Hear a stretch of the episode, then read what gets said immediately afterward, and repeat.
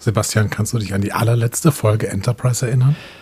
Ähm, tatsächlich nicht so richtig gut. Äh, das ist zu lange her. Ähm, aber ich weiß, dass, wenn ich mich erinnern könnte, das von einer gewissen Relevanz wäre für unser heutiges Zusammentreffen. Mhm, ja, ist ein kleiner Fun-Fact, aber dazu später mehr, würde ich sagen. Oh, dazu später mehr. Ihr wisst sowieso schon, wovon er redet, oder? Die meisten ja. Ihr hört einen Discovery Panel Podcast. Discovery Panel. Discover Star Trek.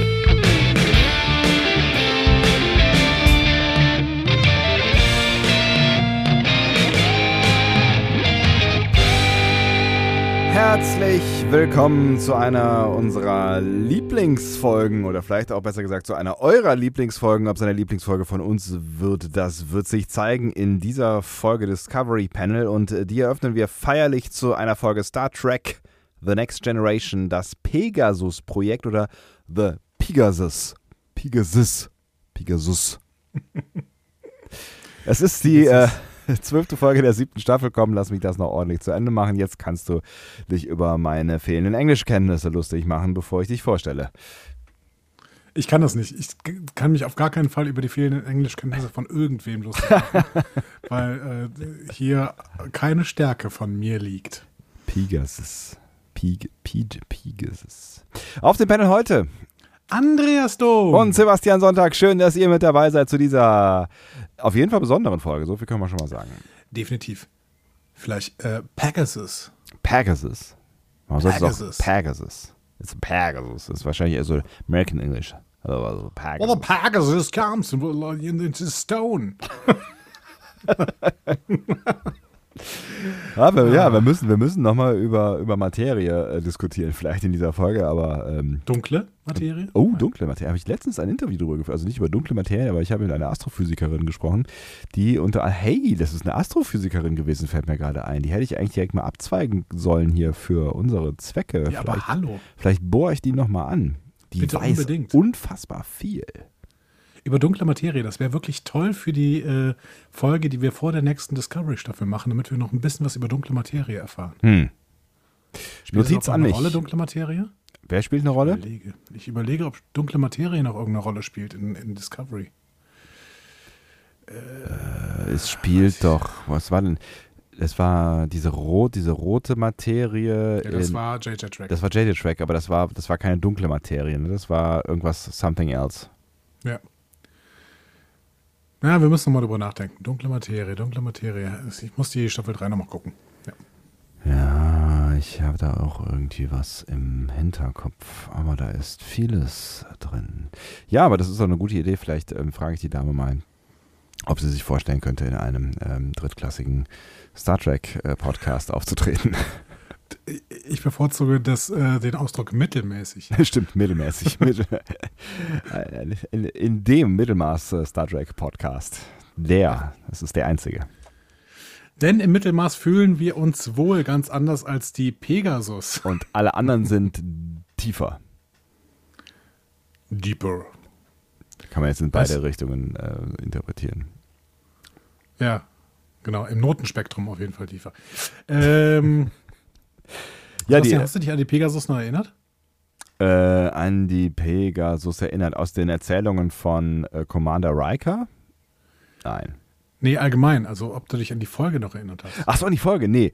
Ähm, nee, nicht so richtig. Also, ich habe mich an die Folge erinnert, als ich die, die Folge eingeschaltet habe. Ähm, aber dann wusste ich auch nicht mehr so hundertprozentig genau, wie es weitergeht. Aber die, die siebte Staffel ist tatsächlich auch ähm, äh, ich, ich glaube, so sechste und siebte Staffel habe ich mit am wenigsten geguckt, während ich irgendwie mhm. gefühlt Staffel 1 bis 4 oder so, aber eigentlich so das Mittelfeld. Ir irgendwie so 3, 4, 5 oder so habe ich irgendwie in Dauerschleife geguckt. Ich glaube, das ist, weil auch Sat 1 damals die äh, nur die Rechte an Staffel 3 bis 5 hatte oder sowas, eine Zeit lang und die nachher, ich weiß nicht, also da, da kenne ich unfassbar viele Folgen und auch so, also ich glaube, wenn wir da endlich mal eine Folge von, äh, das ist jetzt äh, weit aus dem Fenster gelehnt, äh, mit, mit einem Bild äh, bekommen, vielleicht äh, habe ich da sogar eine Chance, das, das zu erkennen. Ähm, ich habe oder habe schon mal gemerkt, dass in Staffel 7 bin ich tatsächlich nicht so ganz folgensicher und deswegen konnte ich mich an die Folge erinnern, als ich sie einschaltete, aber wusste nicht mehr ähm, genau, äh, was, was genau passiert. Einschaltete. Ja. Ich habe äh, die, ich, ich konnte mich überhaupt nicht mehr an diese Folge erinnern. Ich habe, glaube ich, auch wirklich Staffel 7 nur ein einziges Mal gesehen. Mhm. Ähm, und äh, deswegen habe ich mich doch sehr gefreut, mich nochmal in Staffel 7 zu begeben und habe sofort weitergeguckt.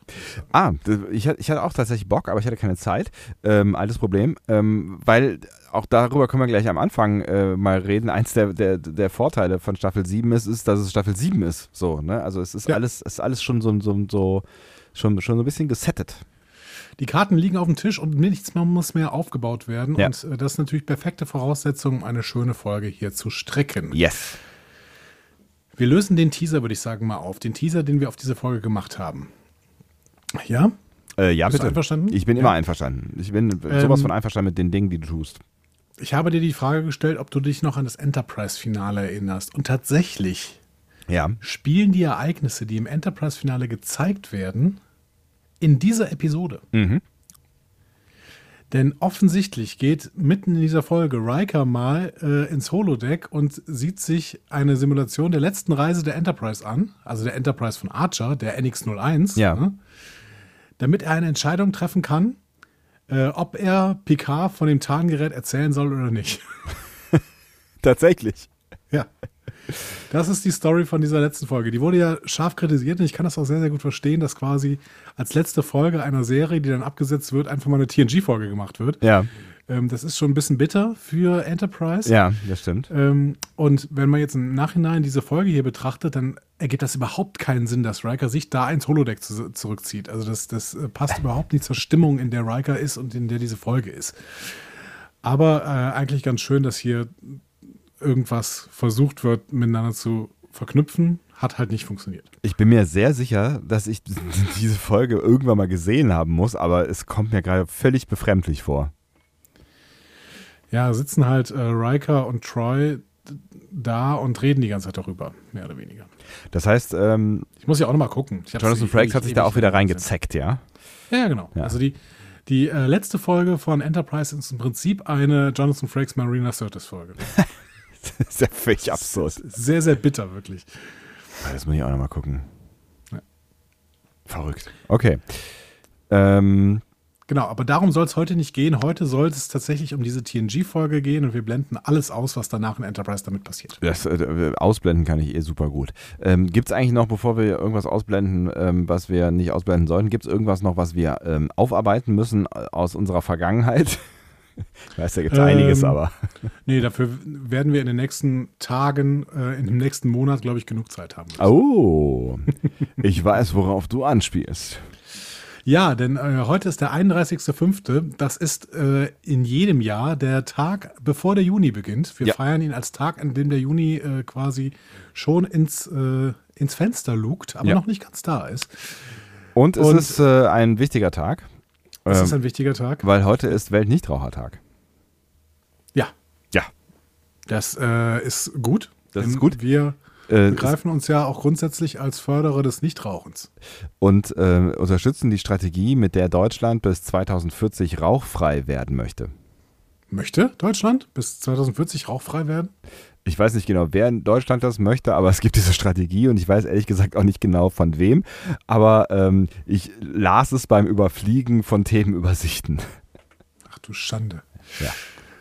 Ja, vielleicht kann die ARD sich ja überlegen, ähm, nicht Rauchen vor acht zu machen, nachdem die ARD immer so gute Ideen hat, was sie vor acht machen kann. All, alles außer Klima übrigens. Klima vor acht fände ich auch gut, ja. Klima vor ja. acht, ja. Klima vor acht, ja. Übrigens, weißt du, was gestern war? Ähm, gestern war Tag des Buches. Nein, weiß ich nicht. Gestern war der 30.05., also das kann das man schon richtig? mal festhalten, ja. Ähm, und es war ein, äh, der äh, Gieß eine Blumentag. Alter, es gibt so bescheuerte Tage. Ohne Witz, du musst doch Blumen immer gießen. du kannst nicht. Ja, ich habe gestern auch meine Blumen gegossen, weil tatsächlich wieder ein bisschen Trockenheit ausgebrochen ist. Aber hey, du kannst ja nicht nur an einem Tag Blumen gießen. Ja, es ist. Ich, ich, ich habe natürlich auch nur davon erfahren. Das ist so, als, als wenn du irgendwann den, den Mach einen, äh, geh aufs Klo-Tag hättest. So denkst du so, mm, ja. Ja, es ist, äh, ich weiß auch nur davon, ähm, weil mir der, dieser Gieß eine Blumentag als Inspiration in, zu einem Beitrag dazu geheftet wurde, ähm, der folgenden Kontext aufbauen wollte. Also die Anmoderation wollte mhm. folgenden Kontext ja, aufbauen. Ja. Heute ist Gieß eine Blumentag mhm. und äh, wenn wir die schon mal gießen, dann machen wir das ja mit einer Gießkanne. Und ähm, wusstest du übrigens, dass in der Stadt Gießen. Ich, ich hatte gerade, ich habe gerade zwischendurch überlegt, geht's jetzt die Ab, geht die Abzweigung nach Hessen? Wirklich? Okay. Das ist in der Stadt. Es, es ist, ist erst zur Gießkanne und dann nach Gießen. Es, okay. ist, es, ist, es ist gefühlt noch NRW. Das ist, das ist so, du fährst mit dem RE, was ist denn das, Nummer 4 oder sowas? Ähm, fährst du, fährst du äh, eigentlich die ganze Zeit in NRW lang und dieses letzte Stück, also das ist, also das fühlt sich gar nicht so an, als würde man NRW verlassen. Egal, das ist ein anderes Thema. Entschuldigung an alle, die in Gießen wohnen. Ähm, stolzen Hessen. Im stolzen Hessen. Vielleicht wollen die auch gerne in NRW sein. Wir würden euch aufnehmen, sage ich jetzt mal. Niemand will gerne in NRW sein. Lass mal auf die Landesregierung. Entschuldigung, weiter, weitermachen. Entschuldigung. So, auf jeden Fall, ähm, wenn wir schon bei Gießkanne sind, dann ist der Weg nach Gießen nicht weit und nicht nur weil Gießen Gießen heißt, sondern weil es in Gießen auch ein Gießkann-Museum gibt. Kein Witz.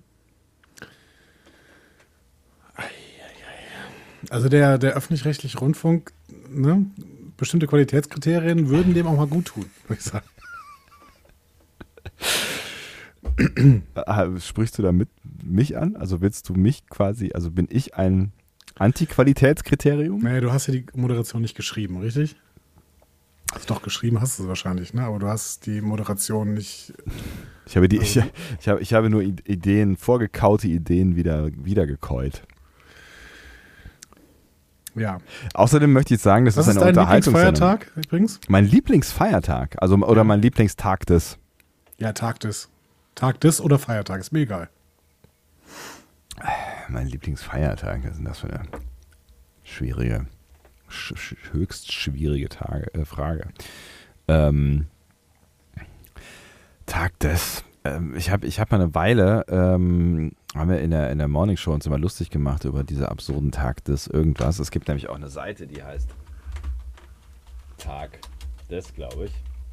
Mhm. Äh, äh, kuriose Feiertage. Welcher Tag ist heute.org, genau. Das ist auch äh, das ist immer eine gute, eine gute äh, äh, Frage, die man stellen kann. Ähm, aber die habe ich natürlich alle wieder vergessen. Ja, diese ganzen also, Tage des. Ich äh, glaube, dass du dich mir anschließen wirst. Ja, ich bin. Ich mein bin, Lieblingstag ja. ist der 19. September. Das ist nämlich der International Talk Like a Pirate Day. ja, dabei fällt mir ein, es gibt auch äh, den äh, International Trage keine Hose Tag. Uh, auch nicht so schlecht. aber Talk, Talk Like, like a Pirate Day ist auf jeden Fall äh, gut, aber das ähm, ähm, Arr, arr, äh, kann genau, ich dann auch je, so. Nach jedem, nach jedem Satz einfach ein Harr. Oder ähm, Entschuldigung, ich bin gerade auf dieser Seite, auf dieser Seite gelandet, wo diese ganzen Tage gelistet sind und ich wollte kein eigentlich. Problem, nimm dir, nimm dir alle Zeit der Welt. Die Menschen wollte, können äh, zu den nächsten äh, Kapiteln springen. Das ist super. Ich wollte eigentlich, äh, ich wollte eigentlich sagen, ich würde dann gerne wie Guybrush Threepwood äh, sprechen und äh, die ganze Zeit irgendwelche Rätsel lösen. Ähm, Äh, ich, ich, hoffe, der ein oder andere erinnert sich an Monkey Island und ähm, die ja. Schöne. Guck mal, hinter dir ein dreiköpfiger Affe. Genau, die schöne Zeit des, ähm, der, der Schwertkämpfe. Äh, als ich aber absetzte und stolperte über den 14.03. und zwar über den Steak- und Blowjob-Tag. Ja, auch schon davon gehört, ja. Ich bin mir nicht sicher, wie man das miteinander verbindet, aber das überlasse ich euch und eurer Fantasie. So, dann vielleicht doch lieber zum Tag des ähm, Tauchboots. Finde ich auch schön. Tag des Tauchboots. Soll ich, soll ich dir stattdessen vielleicht, ja. äh, um mal wieder äh, diesen Podcast in äh, ruhige Gefilde zu leiten? Ein Rilke-Gedicht zitieren, weil es gibt nämlich im 17.8., nee, am 18.8. den Tag der schlechten Poesie. Aber dann müsstest du was anderes zitieren, ne? Sieh dir, der Mann ist einfach schon im Quarantänecast. Ich versuche hier irgendwie noch Ernsthaftigkeit in diesen Star Trek-Podcast zu bringen. Ne? Wir, weißt du, diese, diese Star Trek-Menschen, die wollen gerne Ernsthaftigkeit von uns haben. Ne? Hm. Die wollen gerne hier Fakten, Fakten, Fakten. Ne? Und äh, ich weiß, ich weiß nicht, wie ich genau weitermachen soll, weil es ist ganz schön dreckig bei mir. Und äh, erst am 3.8. ist der Reinige deine Bödentag. Ich mag das äh, Zitiere Rilke, äh, ich mag diesen Zitiere Rilke-Tag. Das ist, das ist der Feiertag für Oliver Kahn, der wieder den Panther zitieren kann. Sein Blick ist vom Vorübergehen der Stäbe. Äh, okay. Ähm, soll ich dir jetzt etwas über diese Episode erzählen und über die Leute, die sie gemacht haben? Warum eigentlich nicht? du bist echt. Das ist völlig uninspirierend. Weißt du eigentlich, dass wir in zwei Monaten nur noch Star Trek Podcasts machen? Jede Woche. Jede Woche besprechen wir eine neue Folge. Da antworte ich mit dem 15.03. drauf. Tag der Stille? Es ist der Sprachlostag. Okay, ich hab's mir gedacht. Okay, ähm, der Autor. Ich hab Spaß hier, ich hab Spaß hier. Ja, das ist kein Problem. Du bist in deinem eigenen Film, ich mache einen anderen Podcast. Ist in Ordnung. Die, äh, der Autor dieser Folge äh, ja. ist uns sehr, sehr bekannt, genau wie der Regisseur dieser Folge uns sehr, sehr bekannt ist. Mhm. Ähm, ich gebe dir ein kleines Rätsel. Hast du geguckt, wer der Autor ist? Ja. Achso, nee, der Autor nicht, aber der Regisseur, weiß ich. Okay, über den Autor kann ich dir ein kleines Rätsel geben. Ja. Ähm, jeder Charakter ist etwas shady gezeichnet. So? Ja. Für welchen Autor spricht das für dich? Ach so, ich dachte, das würde jetzt auf eine Figur äh, äh, hindeuten, die nicht shady gezeichnet ist und habe mich gerade gefragt, ob Chakoti auch mal eine Folge äh, geschrieben hat. Ähm, jeder für Michael äh, Shaben äh, würde das sprechen vielleicht. Michael Chabon äh, würde das auch für sprechen, ja, ja, aber es spricht auch für einen äh, uns allen bekannten Serienmacher, äh, der auch eine andere Serie gemacht Donald, hat, bei der wirklich. Äh, Ronald D. Moore. Richtig, so. Bei Ronald D. Moore erkennt man äh, wirklich, wenn er eine Folge geschrieben hat. Mhm. Und äh, ich möchte das nachher auch nochmal in meinem Fazit ganz klar betonen, dass das hier eine ganz klassische Ronald D. Moore-Folge ist. Und der tatsächlich war ja auch der Autor dieser Folge. Er wurde für diese Folge von dem Film Hebt die Titanic von 1980 inspiriert. Aha. Genau, da geht es nämlich auch darum, ähm, um die Prämisse, dass man äh, ein Schiff aus der Vergangenheit, das ein Geheimnis birgt, quasi heben muss. Mhm. Ähm, und damit hat äh, Ronald D. Moore hier angefangen und er war halt äh, ja, im festen Writers Room von TNG und hat dementsprechend einfach sich die Folge so äh, überlegt und runtergeschrieben. Also da gibt es gar keine großen Geschichten dazu. Ähm, hm. Die, es war aber die letzte richtige romulanische Geschichte in der Serie tatsächlich. Das ist ja schon Folge 12 in Staffel 7. Ja. Und die Romulaner kommen danach ähm, nicht mehr, zumindest nicht als Haupthandlungsträger vor. Ähm, was eigentlich ein ganz, ganz schönes Ende ist, finde ich, für den, diesen, diese, diesen, diese Romulaner-Beziehung in TNG, weil ich finde, die ist eine sehr besondere irgendwie und ähm, ja. die geht äh, damit, finde ich, ganz würdevoll zu Ende. Absolut. Es hätte ganz, ganz schlimm ausgehen können, mhm. aber dazu später mehr. Ah, okay. Es war eine Entscheidung, die in der Produktion dieser Serie, äh, dieser Folge getroffen worden ist, die diese Folge gerettet hat. Wenn sie anders ausgegangen wäre, könnten wir uns diese Folge heute nicht mehr angucken. Aber es wäre nicht der, äh, wär, war, war ja nicht der 18.3.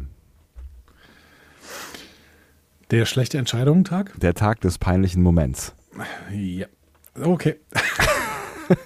Bin gespannt, wie lange du das noch durchziehst. Ähm, Regisseur dieser Folge war äh, Levar Burton. Genau, unser aller bekannter äh, Moderator von Jeopardy, Levar Burton. ähm, der hat zwei TNG-Episoden gemacht. Die andere war Second Chances und beide sind Riker-Episoden. Und äh, das muss sich für ihn angefühlt haben wie ein 20.3. Der äh, besondere Verantwortung-Tag, Der Tag des Glücks. Der Tag des Glücks. Ja. Wunderbar. Ja.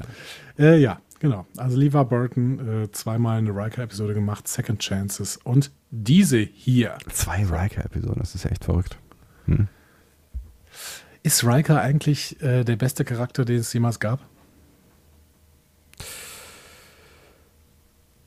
Das ist eine, ähm, das ist eine, eine, eine große Frage, die du mir hier äh, stellst, weil, äh,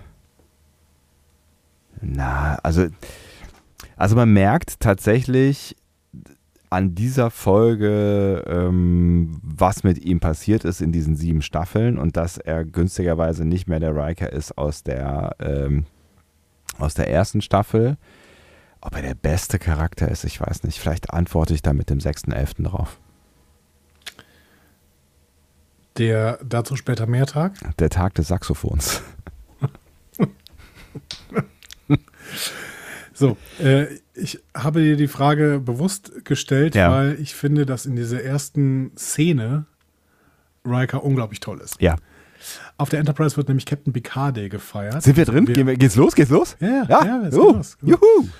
Auf der Enterprise wird Captain Picard Day gefeiert und Ja. die Liturgie für diesen Tag ist, alle Kinder auf der Enterprise reichen ein Kunstwerk ein. Mhm. Und Picard selbst muss die GewinnerInnen bestimmen. Riker macht sich derweil sehr stark darüber lustig. Und das war auch der Moment, wo ich irgendwie gedacht habe, ne, also dieses Zusammenspiel Troyes noch mit dem Raum, dieses Zusammenspiel zwischen den dreien, ähm, und auch dann so die Reaktion, ne, es geht ja dann gleich noch äh, weiter äh, mit dem Admiral-Gespräch und so weiter. Ne? Also du merkst, dass Stewart voll und ganz in dieser Rolle angekommen ist. Du merkst aber auch, dass die untereinander ganz genau wissen, wen sie da darstellen und wo, Ja. wo so ihre Grenzen oder wo so ihre Kitzelpunkte sind. Und ich finde, das, das macht, machen diese ersten zwei, drei Minuten total klar, dass wir irgendwie in der Staffel 7 sind und jeder ganz genau ein Gefühl hat für das, was er da gerade spielt. Und das sage ich über Jonathan Frakes. Absolut. Und ich finde, ähm, ich hatte überhaupt nicht mehr auf dem Schirm, dass es, dass Frakes auch innerhalb der Serie irgendwann mal Stewart nachgemacht hat. Das stimmt. Das hat er unzählige Male nachher auf Cons gemacht, aber dass er das wirklich auch mal in der Serie gemacht hat, Wahrscheinlich ist das genau der Grund gewesen. Er wollte es irgendwann einfach mal machen. es ist so großartig. Number Ja, one. der, der Grund, äh, dass er das hier machen konnte, war tatsächlich, dass äh, Michael Piller skeptisch über die Grundidee war. Äh, Ronald D. Moore wollte nämlich eigentlich was anderes machen. Der wollte, dass äh, Data, Troy und Riker George Bernard Shaws Pygmalion proben. Oh. So. Mhm. Und äh, Piller war skeptisch und hat gesagt, nee, komm, das machen wir. Und wir machen, äh, wir, wir müssen noch was leichteres haben und deswegen machen wir lieber den Captain Picard Day. so. Und zwar, weil Jonathan Frakes so gut Patrick Stewart nachmachen konnte. Ernsthaft? Genau. Das hat Ronald D. Moore auf dem Schirm, weil die das irgendwie auf, am, immer wieder äh, gemacht haben, auch am Set und sowas. Und er wollte das nutzen und deswegen hat er den Captain Picard äh, tatsächlich eingeführt. Schade, dafür war es eigentlich fast viel zu kurz. Ne? Es ist, war ja nur so ein ganz kleines Snippet, aber ähm, ich habe mich auf jeden Ja. Fall sehr gefreut. Aber du darfst doch nicht übertreiben. Er, aber er macht ja noch diese Drehung nachher und so. Ja, das stimmt. Mit, Das stimmt. ist auch richtig großartig. Ähm, übrigens sind das alles tatsächlich Kunstwerke, die Kinder eingereicht haben. Nämlich zwei äh, örtliche Grundschulen in Los Angeles und die Kinder des Property Masters, also demjenigen, der den ganzen äh, Quatsch da verwaltet hat, Alan Sims. Mhm. Die haben das eingereicht und haben das, und das waren quasi Originalrequisiten von Kindern gemacht. Das ist ja witzig. Aber die, da waren auch süße Sachen bei, die, die sie da so hochhalten, ne? Auf jeden Fall. Ja. Das war sehr, sehr schön. Ja, Picard wird dann erlöst, denn er bekommt einen Anruf von Vizeadmiralin Blackwell. Und die dann erstmal so, äh, was macht ihr? Ach ja, Kasar untersuchen, okay, äh, das macht ihr jetzt nicht mehr. Trefft euch also mit der Crazy Horse. Mit der Crazy Horse. Uh. Was? Ich hab erst gedacht, was ist das eigentlich für ein Schiffsname, Da habe ich auch sofort gedacht, so, hey, Kabarett. Wir haben Enterprise, Pegasus, Voyager, Defiant und Crazy Horse. ähm, ich ich habe dann auch gedacht, so irgendwie, hä? Ähm, ich habe ich hab das ähm, aber ähm, äh, dann gleich mal gegoogelt, weil ich irgendwie Mhm, diesen, diesen ich. Laden in Paris irgendwie im Kopf hatte und wollte wissen, ob mein Kopf da Das richtig Moulin ist. Rouge? Nee, das ist, das ist auch so ein, so ein, so ein Kabarett, Varieté, sagt man da, glaube ich, äh, relativ äh, bekannt. Ähm, und da waren auch, glaube ich, recht bekannte Leute. Also so, ähm, In Pigalle? ja, so, ne, so, das geht so in die Richtung alles, ne? Ähm, und äh, ich hatte recht, ja, äh, aber habe dann weiter äh, gelesen, dass es einen Indianerprotest gegen dieses Nachtlokal äh, gab. Ähm, so, so ist diese Ja, Überschrift. Indianer ist nicht PC, aber gut. Nein, so ist die Überschrift in dem Wikipedia-Artikel, deswegen zitiere ich das gerade mal. Ähm, von indianischer Seite Indianerprotest. Das muss, muss man das jetzt äh, ändern in, in, äh, in Wikipedia? Wahrscheinlich Ja, schon. bitte, ne? bitte, geh mal, Ja. genau. Ja, genau. ich gehe mal auf äh, Bearbeiten. Ähm, und auf jeden Fall äh, ist es ähm, wohl der Name eines äh, bekannten Häuptlings gewesen, der Genau. eine wichtige Bedeutung äh, hat. Aber du hast offensichtlich die Geschichte besser im Kopf als ich. Ja, ich habe es irgendwann, also ich habe mich auch erst gewundert und dann habe ich es als Versuch der 90er abgespeichert, divers zu sein. Und dann äh, hat es mir irgendwie wieder ganz- gut gefallen. Also Crazy Horse war ein äh, Sioux-Häuptling, äh, der gemeinsam mit Sitting Bull gegen General Custer am Little Big Horn gekämpft hat. Okay. Und damit hat er wahrscheinlich den Präsidenten Custer verhindert, ne? weil äh, General Custer war so ein schon berühmter Feldherr quasi in, den, in, äh, in den Kriegen gegen die äh, Native Americans, äh, dass er äh, gute Chancen, dass ihm gute Chancen eingerechnet wurden, bei der nächsten Präsidentschaftswahl tatsächlich zu siegen. Äh, das hat Crazy Horse verhindert, indem er ihn umgebracht hat. Oh. Also Crazy Horse beziehungsweise Crazy Horse und sein Stamm oder die Leute, die er um sich da geschart hat, äh, haben alle, äh, haben die gesamte Infanterie von äh, General Custer zusammengefercht und getötet. Dann kann man durchaus auch verstehen, ähm, warum es äh, da Proteste gegeben hat gegen ähm, äh, Frauen, die oben ohne in entsprechender äh, indigener Kostümierung über die Bühne getanzt sind. Ja, auch ich glaube, das könnte man auch ohne den Titel Crazy Horse tatsächlich leicht kritisieren. Äh, true. Ähm, ja, so. Picard soll also laut Vizeadmiralin Blackwell einen Agenten vom Sternflottengeheimdienst aufnehmen. Und dafür darf er sogar das neue Speedlimit für Warpgeschwindigkeiten überschreiten. Oh. Das war nämlich erst drei Folgen vorher äh, eingeführt worden. In der Folge Force of Nature. Äh, Force of Nature. Ähm, ist es ein, ein, ein, eine Geschwindigkeit, die unter der fliegbaren Geschwindigkeit der Enterprise liegt? Ja, genau. Also es wurde bemerkt, dass hohe Warpgeschwindigkeiten den Subraum schädigen. Ah. Und man hat sich ein Speedlimit von Warp 5 geeinigt. Uh. Ach, krass. Ja, also mit Ausnahme extremer Notsituationen. Und das hier wurde jetzt als extreme Notsituation ähm, ge abgespeichert. Das ist ja interessant. Den Subraum stören können, das ist ja. Musst du kurz an Discovery denken, aber gut, ja. Ja, ja, auch das kann, also den Sub, der Subraum ist offensichtlich labil, muss man Ja. an der Stelle Das sagen. kann man, ja, das ist, äh, ja, das ist kein, kein, kein äh, Konstrukt der Ewigkeit, auf jeden Fall nicht. Gut hat mir übrigens gefallen, dass Picard sich noch für den Picard Day rechtfertigen muss. Das Die war, ne, das, das, ich, ich finde, das gehört auch noch zu dieser Dreier-Szene hinzu, weil ich finde, der Ja. macht das, der macht das so gut, weil er, er, er zitiert ja quasi das, was Troy ihm gesagt hat, ne? Genau. So, sie sind ein Role Model Captain und äh, bla und so und äh, er sagt ja dann so ein bisschen hilflos, äh, ja, offensichtlich bin ich ein Role Model und Es merkt ist, halt, nicht, es ist nicht, wonach es aussieht. Ich bin ein Vorbild. ja, genau.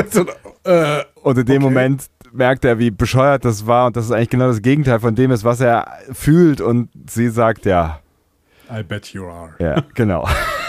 ich bin mir sicher, sie sind eins, ja. Ja, Gespräch vorbei. Zück und ähm, ja, Picard steht da so ein bisschen angesäuert und äh, ich finde ich eine herrliche Szene. Hat mir auch sehr, sehr gut gefallen. Also vielen Dank, lieber Ronald D. Moore, dafür, dass du diese Szene geschrieben äh, hast. Und Ja. vielen Dank an diese DarstellerInnen, die, dass sie diese Szene gespielt haben, weil das war auch wirklich gut gespielt. Ja. Ähm, ja, die kommen dann da an, ne, ähm, bei diesem Meeting Point und Picard geht mit Riker zum Transporterraum und eröffnet ihn, dass er für den nächsten Monat einen Commander Riker Day angesetzt hat. und irgendwie habe ich das Gefühl, das findet Riker gar nicht schlimm. Ich könnte mir vorstellen, dass er das ganz cool finden würde, ja. Ja. Ja. Uh, Ja. Captain Riker Day. Hallo. Aber, äh, Commander Riker. Commander Riker Day, ja, ja, ja. Es gibt bestimmt einen Captain Riker Day, wenn er nachher Captain ist. Ja, es wird die ganze Zeit Jazz gespielt. Im äh, Transporterraum hört Rikers Leichtigkeit aber dann äh, schlagartig auf, denn der an Bord gebeamte Beamte, äh, nee, Agent, ist äh, Eric Pressman. Das ist vielleicht auch ein Beamter. Ja, bestimmt auch ein Beamter, aber er ist auch Agent und ist jetzt Konteradmiral und war damals Rikers erster Chef auf dem Schiff der USS Pegasus. Also da war er Captain. Genau, da war er Captain. Oder, nee, Commander, glaube ich, wird gesagt. Also auf jeden Fall kommandierender Offizier. Okay. Ähm, spannend ist aber Konteradmiral. Das liest man immer so und dann, oder, oder Rear Admiral wird es im Englischen genannt. Und dann habe ich mich mal gefragt, warum heißt es denn überhaupt Konteradmiral? Ich äh, weiß auch nicht, was es ist. Ich kenne nur Konterbier. Ja. Was ist denn heute mit dir los? Bist du, bist du, bist du aufgedreht? Hast gut geschlafen heute Nacht? oder Nee, gar nicht. Okay, das kann ein Problem sein. That's the point. Der Konteradmiral äh, ist der niedrigste Admiralitätsrang und früher waren das die, äh, deswegen heißt ihn Konteradmirale, die am Ende eines Heers ritten. Der Admiral Oh. und der Vizeadmiral waren in der ersten Reihe und äh, der Konteradmiral war in der letzten Reihe. Und das führte dann natürlich, natürlich dazu, dass der Konteradmiral bei einem Rückzug am Anfang des Heers stand. Und es führte dazu, dass wahrscheinlich die Admiräle zuhauf abgeschossen wurden und die Konteradmiräle überlebten. Ja, also ich glaube, ich wäre auch lieber Konteradmiral gewesen in dieser Zeit. Hm. Am Ende des Heers finde ich es definitiv schöner als am Anfang. Ja. Und die ersten werden die letzten sein, umgekehrt. Kanntest du den Schauspieler? Ich kenne ihn irgendwoher, aber ich war, ich habe, ich hab's, ich hab's nicht weiter verfolgt. Ähm, sag's mir.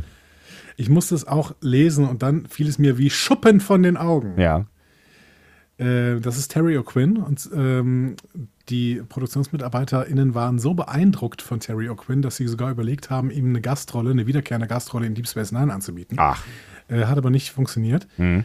Ähm, Wegen ihm oder wegen, äh, wegen Nö, Termine und so. Ah, ne? ähm, Termine, ja. Und der kommt uns sehr, sehr bekannt vor. Und dann plötzlich merkst du, Moment mal, Terry O'Quinn, den könnte ich mir gut auf einem Strand vorstellen. Strand? Baywatch? John Locke. Lost. Das ist ja krass. Ist krass, ne? Das ist ja krass. Ich hatte es auch völlig aus den Augen verloren, dass das natürlich John Locke, äh, beziehungsweise Jeremy Benton, beziehungsweise alles andere sage ich nicht, weil ihr vielleicht diese Serie noch sehen wollt, aus äh, Lost ist. Oh, Gänsehaut. Das ist ja geil. Ja, klar. Ja, klar. Krass, aber der sieht, der sieht da älter aus als in Lost. Das ist ja witzig. Also, ich meine, der ist auch-. Der ist auch alt in, in Lost irgendwie, aber er ist irgendwie so. Er ist so ein bisschen, er ist auch ein bisschen alterslos in Lost, ne? Ja gut, aber da lagen, glaube ich, auch nur so ähm, fünf Jahre dazwischen oder sowas. Ja. Ne? Also Lost, Lost, wann hat Lost angefangen? 2002, 2001? Könnte sein, ich weiß es nicht genau, aber Anfang der 2000er irgendwann. Aber er hatte, er hatte Haare bei Lost und ähm, die hatte er halt da Hatte nicht, er? ne? Ich meine wohl, oder? Oder hat er mal ein Cappy auf? Nee, ich glaube, der hatte auch Glatze bei Lost. Wie auch immer, ähm, Jonathan Frakes und äh, Terry O'Quinn sind tatsächlich exakt gleich alt. Also Frakes ist fünf Wochen jünger als äh, Terry O'Quinn. Du hast völlig recht, er hatte Glatze, aber r- komplett Glatze. Das ist, glaube ich, ja, weiß auch nicht. Entschuldigung, ja, erzähl weiter. Wie gesagt, Jonathan Frakes, fünf Wochen jünger als Terry O'Quinn. Ja. Ähm, sollten aber dann Offiziere spielen, die zwölf Jahre zuvor als Fähnrich bzw. Captain an Bord der Pegasus dienen. Mhm. Das ist natürlich schwierig. Ne? Oh. Und ähm, das hat funktioniert, weil Terry O'Quinn Glatze und graues Haar trägt. Und Ja. das äh, sieht natürlich dann deutlich Älter, älter, aus, Ja. als, als Jonathan Frakes, der einfach äh, blutjung aussieht. Ja, auf jeden Fall. Aber deswegen sieht ja auch ähm, Picard immer alt aus, irgendwie so ein bisschen. Ne? Also der sieht ja irgendwie auch, ich fand da schon besonders, also nicht besonders, aber schon bemerkenswert alt aus dafür, dass es halt äh, schon ewig her ist und ähm, er ist immer noch alt aussieht. So, äh, Riker, nicht ist, hinweg, ist das witzig. Unfassbar. Riker ist sichtlich schockiert. Ne? Mhm. Und das ändert sich natürlich auch nicht, als Pressman verkündet, dass die Pegasus immer noch da draußen ist und die Romulaner sie gefunden haben. Ja, irgendwas ist da.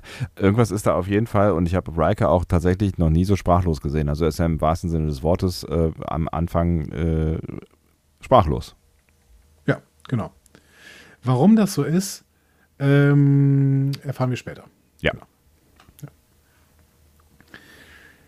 So, dann gehen wir aber auf jeden Fall ins Intro. Ne? Weil äh, das offensichtlich ein heftiger Reveal ist, der natürlich für uns nicht so hundertprozentig funktioniert, weil wir immer noch nicht checken, was da überhaupt Phase ist. Ja. Ne? So. Pressman informiert Picard, Riker und Geordi, was Phase ist. Nämlich vor zwölf Jahren waren sie unterwegs auf der Pegasus, einem Prototypen. Hier übrigens ein Continuity-Fehler für Nerds.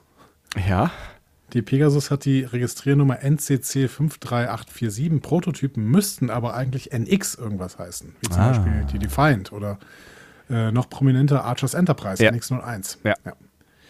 Ähm, man muss aber dazu sagen, dass die USS Oberth aus Undiscovered Country, das ist der Prototyp dieser gesamten Oberth-Class-Reihe und die Pegasus ist ein Oberth-Class-Schiff, äh, auch äh, NCC 602 heißt. Also das, der Fehler wurde durchgezogen, aber eigentlich heißen bei Star Trek ähm, Prototypen immer NX irgendwas. Okay. So, ja, kurze Nebeninformation für Nerds.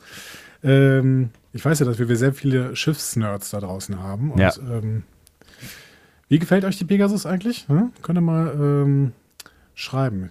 Es gab bestimmt auch ein schönes Modell von äh, Dings hier. Ne? So. Auf jeden Fall. Also man sieht ja nicht so, also man sieht sie ja nur so halb, ne, in dieser, in dieser Episode, aber äh, ja, durchaus genug. Ja, aber die Oberth-Class kennen wir aus, eben aus Undiscovered Country. Übrigens haben äh, Trek am Dienstag hauen, glaube ich, gerade einen sechseinhalbstündigen Podcast zu Undiscovered Country raus. Oh Gott. Das müssen wir den niemals mehr besprechen. Das sind ja großartige Neuigkeiten. Guck mal, äh, ne, und da hier heißt es immer, wir würden hier alle Grenzen überschreiten. Ähm, sind Nein. wir das schuld? Nein, Haben, wir, haben wir das gangbar gemacht? Podcast? Nein, nein, nein, die haben das, die haben das, die haben das schon die vorher Zeit, gemacht. alles ne? gesagt ja. und so. Die äh, Pegasus hatte einen Warp-Kernbruch, beziehungsweise der bahnte sich an und neben Riker und Pressman konnten sich nur sieben weitere OffizierInnen in Escape-Pods retten. Ähm, sagt zumindest Pressman. Mhm. Und jetzt haben die Romulaner das Ding aber gefunden und da experimentelle Technologien drauf sind, finden, bergen und wenn es nicht geht, zerstören. Offensichtlich auch zum Teil äh, Technologie, die äh, dann hinterher dann in der Enterprise D äh, seinen, ihren Einsatz äh, gefunden hat, was die Sache natürlich nochmal ähm, äh, zusätzlich pikant macht. Genau. Erinnern uns, wir uns bitte für das Ende nochmal daran, was eigentlich der Plan war. Ja? Finden, bergen und wenn das nicht geht, zerstören. Ja, Mhm. So. ist zumindest der Plan, der, der, der Plan, den Pressman an dieser Stelle ähm, verkündet, dass er nicht so wirklich bei äh, Plänen bleiben will. Ähm, ja, das beweist er ja durchaus das eine oder andere Mal. Aber wir halten es im Hinterkopf. So, als sie im Devlin-System ankommen, wo das Signal wohl gefunden worden ist, enttarnt sich auch sofort ein romulanischer Warbird. Und wir sehen den romulanischen Kapitän Cyril. Der meldet sich und Picard und er lügen sich jetzt ein wenig an. Übrigens äh, macht. nicht, nicht, nicht, nicht ohne zuvor ähm, die Waffensysteme zu laden und auszurichten. Ne? Ich finde, das ist, das ist so Ja. offensichtlich offizielles Prozedere. Erstmal äh, ne, Waffen ähm, auf Anschlag und äh, Schilde hoch, tralala, und dann ruft man sich erst an. So, ja, Klassiker. Und lügt wie, ged wie gedruckt. Aber ist sehr, das sehr nicht, schönes Gespräch. ja, ist das nicht ein herrliches Gespräch? Also ich Ja. habe da sehr viel Freude dran gehabt irgendwie. Ja. Schön geschrieben auch, schön gespielt. Ja, auch hier ist natürlich die, die Situation zwischen Romulanern und Föderation ist mittlerweile klar. Ne? Das muss nicht mehr groß thematisiert werden. Die wissen, was sie voneinander halten. Die wissen, dass sie sich gegenseitig null trauen können. Ja. Und deswegen wissen sie halt auch mittlerweile, dass sie sich einfach anlügen und jeder weiß, dass der andere lügt. Ja. Und das ist beiden klar. Ja, genau. Aber ne, also sie, sie tanzen da auch gemeinsam einfach einen Tanz, äh, der, der sehr gut funktioniert. So und äh, wo beiden Seiten irgendwie, ne, also sie be bewegen sich ja sehr behende auf dieser metaphorischen Ebene. Man könnte fast eine Art von Freude daran erkennen, wenn äh, es vielleicht nicht so eine angespannte Ja. Situation wäre. Am Ende fliegt der Warbird auf jeden Fall wieder los und beide starten wieder die Suche. Das war übrigens die Szene, an der diese Episode hätte scheitern können. Ach, Und zwar radikal. Ist dir etwas aufgefallen, etwas Besonderes aufgefallen? an der Szene würde, wenn, die, wenn der Warbird wegfliegt. Nee, an, äh, an dieser gesamten Treffszene. Nee, nicht so richtig. Du spielst wahrscheinlich auf irgendwas im Hintergrund an, was äh, vermutlich mit dem Warbird zu tun hat. Nein. Nein. Wir sehen zum allerersten Mal in der Geschichte von Star Trek einen schwarzen Romulaner. Ach so. Und man wollte Michael Mack unbedingt für diese Rolle haben, Ja. Aber man hatte sich überlegt, hm, können Romulaner wirklich schwarz sein? Und deswegen hatte man sich überlegt, Michael Mack mit aufgehellter Haut zu schminken. Aha, okay. Und meiner Meinung nach wäre das ein Move gewesen, weswegen wir diese Folge heute nicht mehr gucken können. Ja, es wäre auf jeden Fall ein schwieriger Move gewesen, vor allen Dingen, weil ähm, äh, ein paar Jahre später Tuvok ja beweist, äh, dass äh, quasi der gleiche Genpool mehr oder weniger durchaus äh, fähig ist, äh, schwarz zu sein. Warum auch nicht? Ja, ne? genau. Und äh, es, es war ja nur seichte Diversität, die da tatsächlich dargestellt worden ist innerhalb von ähm, aus, außerirdischen Völkern aber zumindest ein bisschen war da. Und wenn sie dann diese Diversität quasi gewhitewashed hätten, ja. Das wäre schon sehr, sehr bitter gewesen. Ja, das stimmt allerdings. Ja, ja. Eine, eine wahnsinns bescheuerte Idee, ja, das in allem, ne? Ja, vollkommen. Gott sei Dank haben sie es nicht durchgezogen und wir sehen jetzt tatsächlich einen schwarzen Romulaner, der seine äh, Sache außerordentlich gut macht und dieses Gespräch zwischen Picard und ihm wirklich hervorragend. Ja, finde ich auch. Großartig.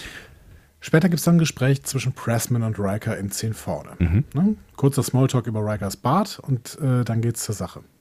Übrigens, wegen des Barts, Riker erinnert sich falsch. Ne? Er sagt, er hat den Bart äh, seit vier Jahren. Mhm. Das ist falsch. Er hat ihn schon seit fast sechs Jahren zum Zeitpunkt der Folge. Aber hm. das ist kein Fehler im Writing, sondern einfach ein äh, Fehler in der Erinnerung von Riker. Zumindest kann man das so abspeichern. Okay. Was mich gewundert hat, Riker sagt, er wurde vorher Anson Babyface genannt und ähm, Pressman sagt, er hatte keinen Humor. Riker? Hat keinen Humor. Hat keinen Humor und wird Anson Babyface genannt? Naja, man darf ja nicht ver vergessen, das schildert er hinterher auch so, dass er gerade mal irgendwie sechs, sieben Monate von der Akademie kommt und ja. ähm, offensichtlich sehr angespannt und sehr nervös äh, und sehr unerfahren gewesen ist und vielleicht äh, kam der Humor erst mit so ein bisschen Reife und Entspannung. Ja, es kann schon sein, aber ich kann mir Riker ohne Humor überhaupt nicht vorstellen. Hm. Der ist doch, der ist doch immer witzig.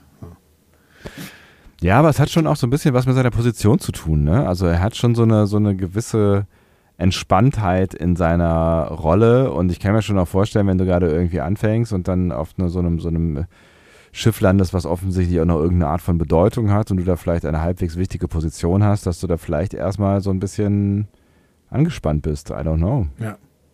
Ich glaube, man will sich, man will uns hier halt den Altersabstand zwischen Pressman und Riker auch nochmal aufs Brot schmieren ne? und auch nochmal schmackhaft machen. Ja. Ich glaube, das ist auch so zumindest eine, eine Nebenmotivation, weswegen man das hier erwähnt. Hm. Könnte schon gut sein. Ja, im Gespräch wird jetzt klar, dass damals auf der Pegasus irgendwas shady gelaufen ist. Wir hm. wissen noch nicht genau was. Riker hadert mit sich, Pressman ist aber entschlossen und Riker ist tatsächlich entsetzt, als Pressman dann sagt, er mit äh, einem Kreis der Admiralität oder äh, sollen wir hier schon sagen Badmiralität oh. äh, entschlossen ist, die Experimente von damals wieder aufzunehmen. Mhm. Um was es geht, wird uns hier noch nicht gesagt. Mhm. Meinst du, es wäre besser gewesen, wenn wir das hier schon erfahren hätten? ich weiß gar nicht, ob es so eine Riesenrolle spielt am Ende. Ne? Ich habe dann auch darüber nachgedacht, was es denn irgendwie so sein könnte. Und irgendwie habe ich zuerst immer, ähm, denkt man jetzt zuerst irgendwie an irgendwelche Menschenversuche, Gentechnik, Manipulation, irgendwie sowas. Mhm. Ne? Ähm, Ganz viele kleine Beschiers auf der. Äh so, genau. Halt irgendwas, was halt offensichtlich moralisch äh, mindestens zweifelhaft ist. Ne? Ähm, ich weiß ehrlich gesagt gar nicht, ob es am Ende so wahnsinnig wichtig ist, um was es hier geht. So. Also es ist vielleicht, es ist, es ist vielleicht im Kontext ähm, äh, der Continuity und im Kontext von mhm. der, äh, der, der Romulaner-Geschichte irgendwie interessant. Aber um das Dilemma, in dem sich Riker befindet, äh, auch in diese, dieser Dreiecksbeziehung zu Picard und Pressman darzustellen, hätte es irgendwas sein können.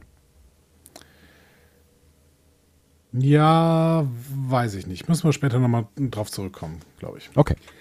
Ähm, unter anderem wird uns übrigens hier gesagt, dass Admiral Rayna mitmachen äh, will. Mhm. Die ist offensichtlich in der Starfleet Security. Mhm.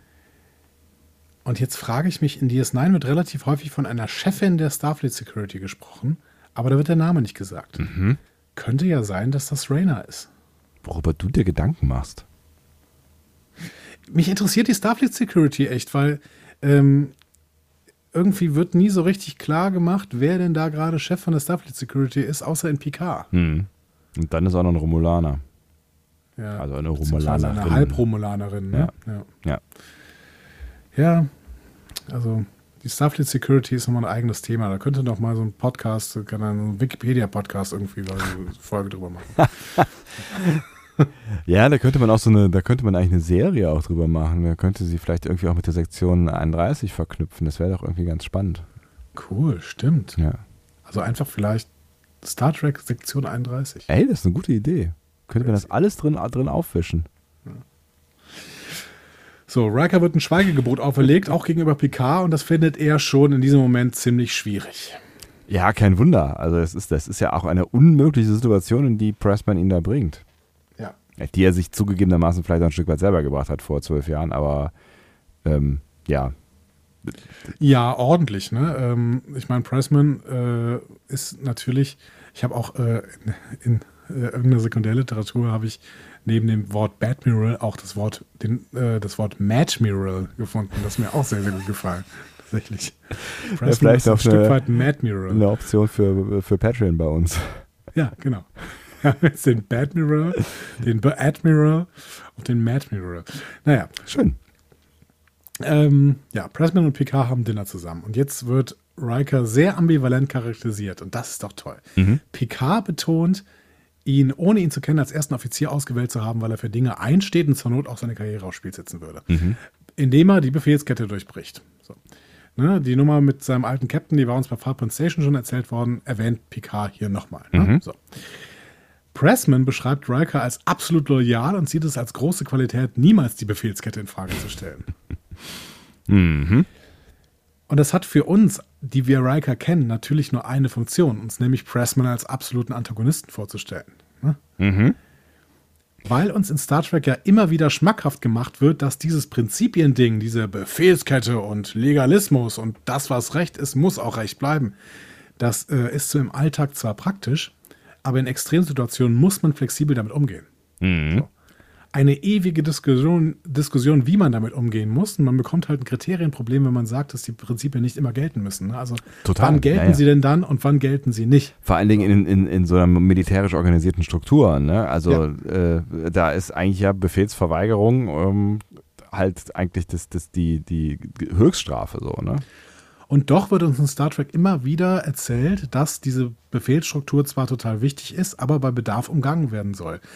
Und dieses Kriterienproblem, ich weiß nicht, ob das jemals gelöst wird. Ne? Man, es wird immer argumentiert mit, mit Ethik. So, Ja, ne? ja, ja, Also, genau. Mhm. Weil das hier jetzt gutes Handeln ist.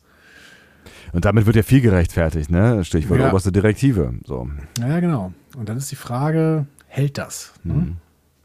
Ja, aber das, das, das ist halt so eine, so, so eine, so eine äh, letztendlich wieder philosophische Frage. Ne? Also da müsste man mal sich über Regeln unterhalten. Also welche Funktion Regeln in einer Gesellschaft, in einem gesellschaftlichen Zusammenleben haben und ähm, bis wohin sie sinnvoll sind und wo dann vielleicht auch nicht und wie man mit Regelbruch, also mit positiv konnotiertem Regelbruch am Ende umgeht, weil das natürlich schwierig ist, auch im äh, Vergleich zu ähm, ja, negativ konnotiertem Regelbruch, der sanktioniert gehört. So, ne?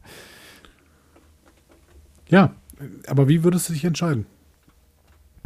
Also, wenn du mich jetzt fragst, äh, als äh, Privatperson, jetzt unabhängig von irgendwelchen Folgen und Star Treks, ähm, ich finde das schon, finde das schon irgendwie ganz okay, wie uns das hier gezeigt wird, auch wenn das in ein Dilemma hineinführt. Aber ich bin, ähm, also ich kann mit so paramilitärischen Strukturen eh nicht so richtig viel anfangen. Ich mag keine Hierarchien. Ähm, ich verstehe ihren Zweck. Ich verstehe, dass es in ein, einigen Bereichen auch nicht anders funktionieren mag. Ich verstehe auch, dass eine Gesellschaft ohne ein Regelkonstrukt nicht funktionieren äh, kann. Ähm, bin aber eher ein Freund von Flexibilität bei der Auslegung von Regeln und ähm, äh, nicht Weitsicht, wie heißt denn das? Äh, Augen, Augenmaß. Augenmaß, so heißt Augenmaß. es. Augenmaß. Ähm, was wiegt höher, Recht oder Gerechtigkeit? Gerechtigkeit, auf jeden Fall. So ein, so ein spontaner Impuls. Jetzt wirst du mir das gleich wieder ziehen, den Zahn, ne? Nee, ja. ich, äh, ich, mag es einfach so offene äh, hm. philosophische äh, Fragen einfach mal in den Raum zu stellen. Es ist, man sich Gedanken drüber machen. Also die, ja. das Verhältnis von Recht und Gerechtigkeit sollte natürlich im Idealfall so sein, dass ähm, Gerechtigkeit durch das Recht hergestellt wird. Aber das ist eine ideale Welt und das passiert nicht. Also das, es gibt kein Rechtssystem, was hundertprozentige Gerechtigkeit gewährt. Nee, null. Und deswegen ist die Frage, wenn ich denn im Handeln äh, agiere, sollte ich dann Recht oder Gerechtigkeit nach vorne setzen? Ähm, das Militär sagt, Recht immer. Mhm. Ne? Ja. Es geht immer um Recht, es geht immer darum, äh, legalistisch zu handeln. Das heißt, immer nur dem, dem Recht entsprechend, ohne da irgendwelche weiteren Fragen zu machen. Ansonsten funktioniert ja so eine Befehlskette auch nicht. Ähm, aber ja, meine Intuition würde auch sagen, Handel nach Gerechtigkeit und im Zweifel gegen das geltende Recht. Hm. Wobei die Folge ja aufgelöst wird, wieder mit einem Rechtsverstoß und der Ahndung selbigen. Ne? Also, ähm, da landen ja dann zwei Leute im Gefängnis, weil ja. sie gegen ein, ein Gesetz, ein Abkommen verstoßen haben. Ne? Ja, wobei das sowohl gegen Recht als auch gegen Gerechtigkeit verstoßen äh, hätte, hm. irgendwie. Also, beziehungsweise, da können wir später nochmal drüber reden. Ähm, wir gehen mal kurz in eine Zwischenszene. Da würde ich dich gerne fragen, was du von dieser Zwischenszene gehalten hast. Ja. Riker kommt in die Krankenstation. Er hat sich beim Butler-Training mit Worf im Holodeck schwer verletzt ja. und muss von Dr. Crusher behandelt werden. Mhm. Was ist der Grund für diese Szene? Der Grund für diese Szene ist ein innerer Monolog äh, von Riker, den er offensichtlich nicht mit sich alleine führen konnte, sondern er brauchte einen Anlass dafür äh, und das ist eine gebrochene Rippe und er brauchte ein Gegenüber und das ist Beverly und ihr erzählt er im Prinzip nicht, dass er sich darüber ärgert, äh, diese äh, äh, Rippen, diesen Rippenbruch sich äh, zugezogen zu haben, sondern er reflektiert eigentlich das, was er vor zwölf Jahren gemacht hat und ärgert sich darüber, dass er ähm, so, so, unaufmerksam gewesen ist, nicht wachsam gewesen ist, nicht bei Verstand gewesen ist für mhm. diesen, bei, bei äh, diesem entscheidenden Moment und ähm, sich halt deswegen eine Blessur zugezogen hat, die äh, über Jahre hinweg äh, nachwirkt quasi. Das, ja, stimmt. Also da, für mich ist das äh, vor, vor, allen Dingen, ne, wenn du, wenn du dir diesen, diesen, diesen Ton anhörst, so, ne, ähm, hat der null mit dieser Rippe zu tun und äh, mich wundert es fast, dass Beverly da in dem Moment, also sie guckt ja auch so ein bisschen, aber sie sagt nicht irgendwie sowas so, Alter, was ist mit dir los? Äh, worüber redest du eigentlich gerade?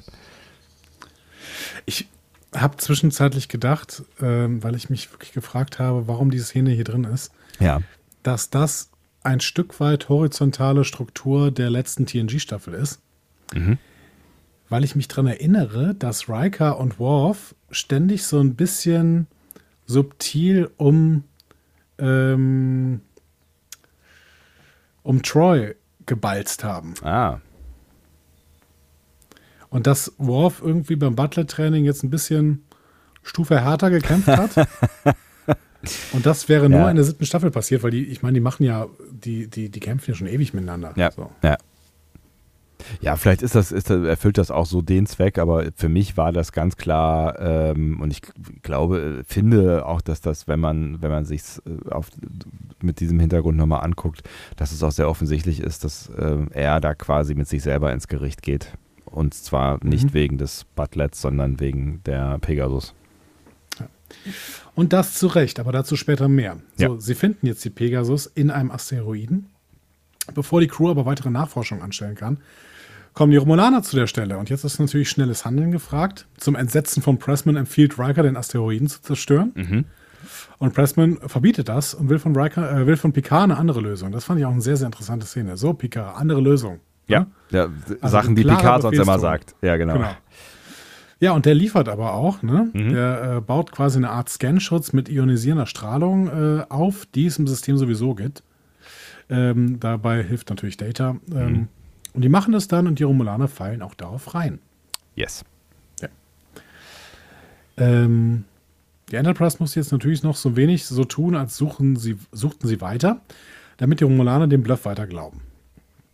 Die Zeit nutzt Picard, um sich zurückzuziehen. Und er lädt erst Pressman äh, dazu ein, aber ähm, Pressman muss erstmal Riker die Leviten lesen. Mhm. So. Ja, also Problem- äh, ne, man sollte noch erwähnen, dass eigentlich, äh, ne, das hast du ja am Anfang betont, dass ähm, Pressman ja gesagt hat, wenn wir in die Situation kommen, dass äh, möglicherweise es gef die Gefahr besteht, dass die Romulaner die Technik entdecken, dann jagt das Ding in die Luft und es ist ja im Prinzip genau das, was ähm, Picard da vorschlägt und äh, Riker.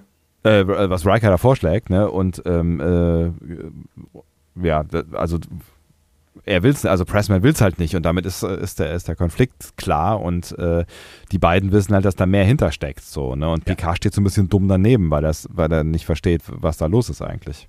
Genau. In dem Gespräch, was äh, Pressman und Riker dann führen, merkt Pressman dann auch, dass Riker kein Ensign mehr ist. Das sagt er auch. Der Ne? protestiert jetzt gegen Pressman und dem gefällt das dann irgendwie auch, ne? weil Mhm. er sagt, ja, äh, krass. Aber er hofft weiterhin, dass Riker sein Pflichtbewusstsein von früher zeigen wird, Mhm. ne? wenn es drauf ankommt. Und da kann man Pressman nur sagen, da bist du aber schief gewickelt. Mhm. Das wird nicht passieren. Also das, äh, ne, so baut die Folge das ja eigentlich auch auf und ähm, ich glaube nicht, dass man auch dann an der, spätestens an der Szene da irgendwie einen Zweifel daran hat, dass sich Riker ähm, für das Richtige äh, entscheidet oder sich nicht gegen Pressman entscheidet, wenn er auf dem Kurs weiter unterwegs ist. Genau. Ja, aber das liegt einfach daran, dass wir, dass wir Riker kennen seit Ja. sieben Staffeln. Ja, ne? genau. Der bringt Picard jetzt Scannergebnisse in sein Quartier. Äh, Picard ist da gerade. Das Mhm. ist auch sehr interessant. Der arme, äh, der arme, einsame Mann.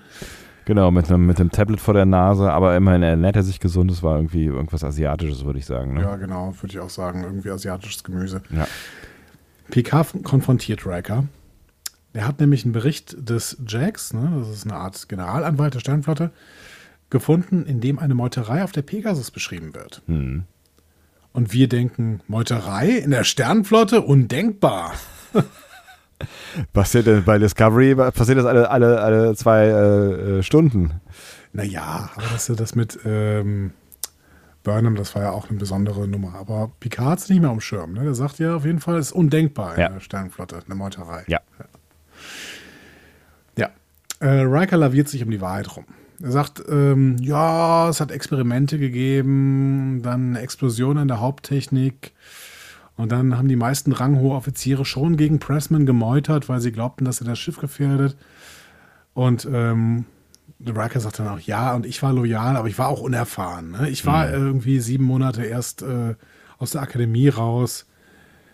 Und da denken wir, da hast du aber krass Karriere gemacht. Ne? Also er ist jetzt schon seit über sechs Jahren äh, Commander in der, der Enterprise. Mhm. Das heißt, er ist in, innerhalb von sechs Jahren vom ähm, Ensign, der gerade aus der Akademie gestolpert ist, Ja. zum Commander der Enterprise aufgestiegen. Gar nicht Vielleicht, mal so schlecht. vielleicht auch durch Pressman. Das erfahren wir natürlich nicht, aber es hätte natürlich ein besonderes Geschmäckle.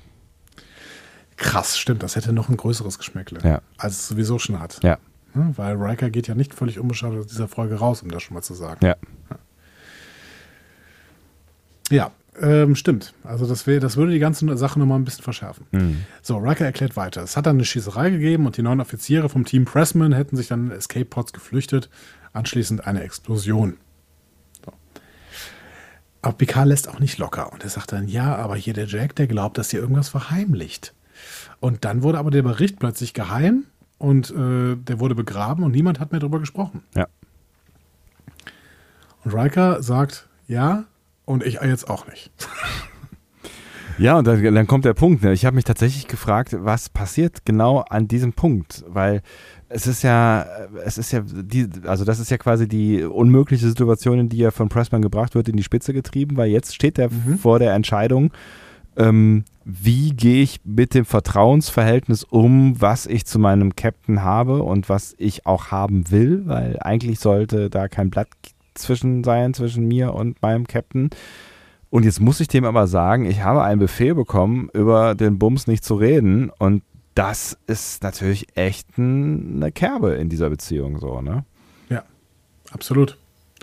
Und das lässt Picard ihn auch merken. Mhm. Ne? Er ist stinkwütend, ne? Ja. verständlicherweise. Der ist auf einer Mission mit seinem Schiff, von der er nicht weiß, warum er da ist. Ja. Und sein erster Offizier weiß Bescheid und sagt ihm nichts. Ähm, und er sagt dann auch nochmal ganz klar, ja, gut, ich kann auch mal die Kommandostruktur der Enterprise nochmal neu bedenken. Ne? Tja, krasser Move. Ja. Ordentliche Ansage, Ja. auf jeden Fall. Ja, aber es ist, das ist natürlich auch eine, also es ist wieder in beide Richtungen eine Frage. Ne? Auf der einen Seite ne, ähm, bin ich, bin ich, wenn ich eine Vertrauensperson habe, ne, wenn, ne, schau, schauen wir uns mal, weiß ich nicht, ähm, ja, Kirk und Spock ist ein Scheißbeispiel, aber ähm, ne, wenn ich, wenn ich ähm, meinen einen ersten Offizier habe, dann muss ich dem ja blind vertrauen können, weil er ähm, ja im Zweifel auch für, für mein Leben verantwortlich ist. Ne? Also das ist ja, gehört ja quasi so ein bisschen zum, zum Skillset äh, von so einem ersten Offizier. Und wenn der mir dann was verheimlicht, dann kann ich das in zwei Richtungen drehen. Ne? Ich kann auf der einen Seite natürlich sagen, okay, Alter, du hast Befehle und wir leben hier in der Befehlsstruktur und deswegen äh, ziehe ich mich zurück und weiß, du kannst nicht anders handeln, als dass du deinen Befehlen folgst und Mhm. ich vertraue darauf, dass du genauso handelst, wie du immer gehandelt hast, nämlich in meinem Interesse im Zweifel und dass du meinen Rücken stärkst, wenn es hart auf hart kommt. Das, Ja. So hätte Picard ja auch reagieren können. Ne? Absolut.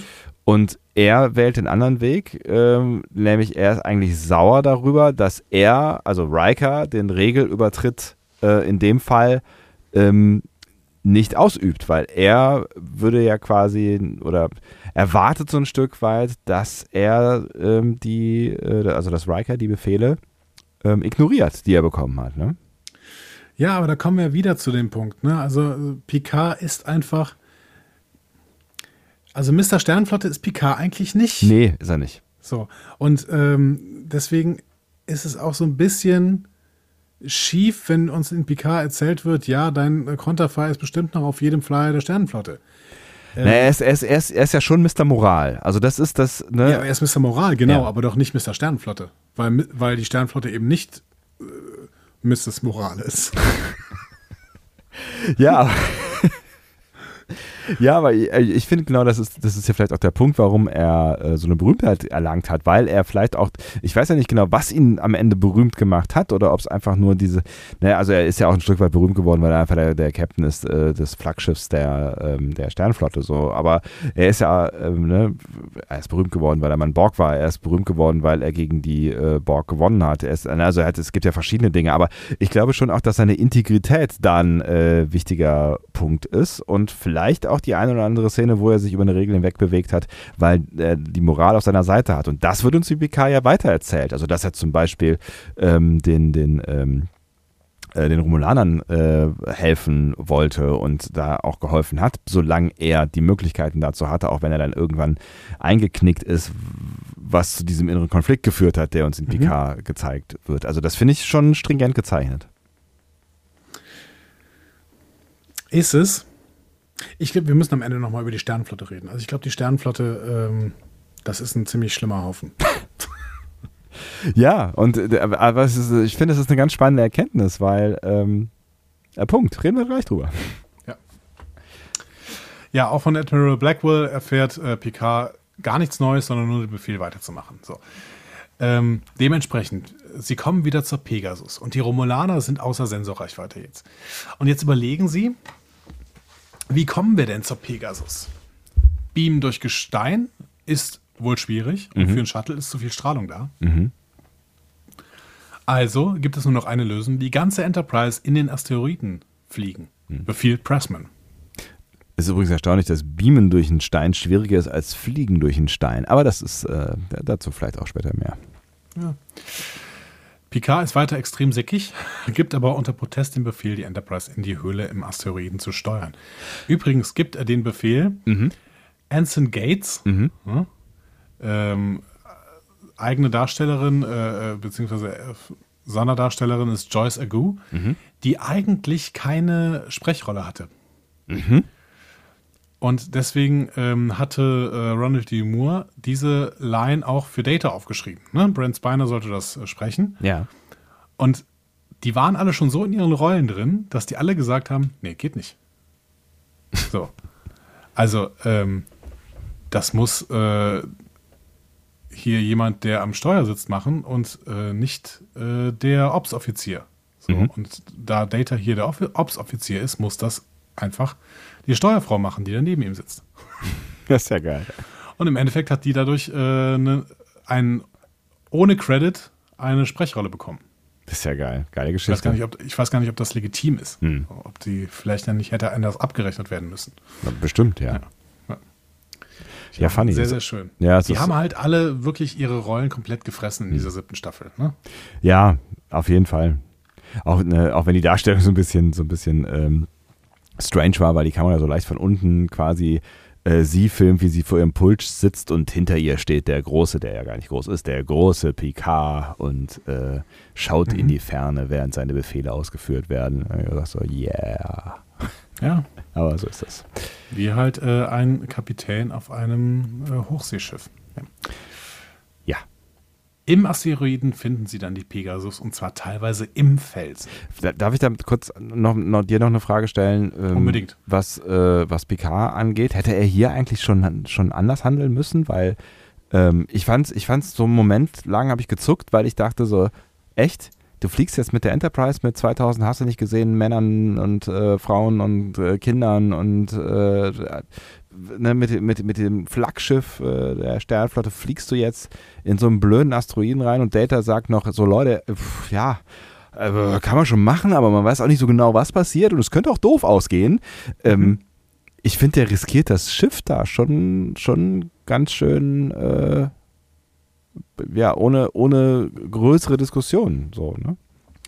Ja, oder positiv ausgedrückt, er traut einfach äh, dieser Anson Gates zu, ohne Probleme das Ding da reinzufliegen.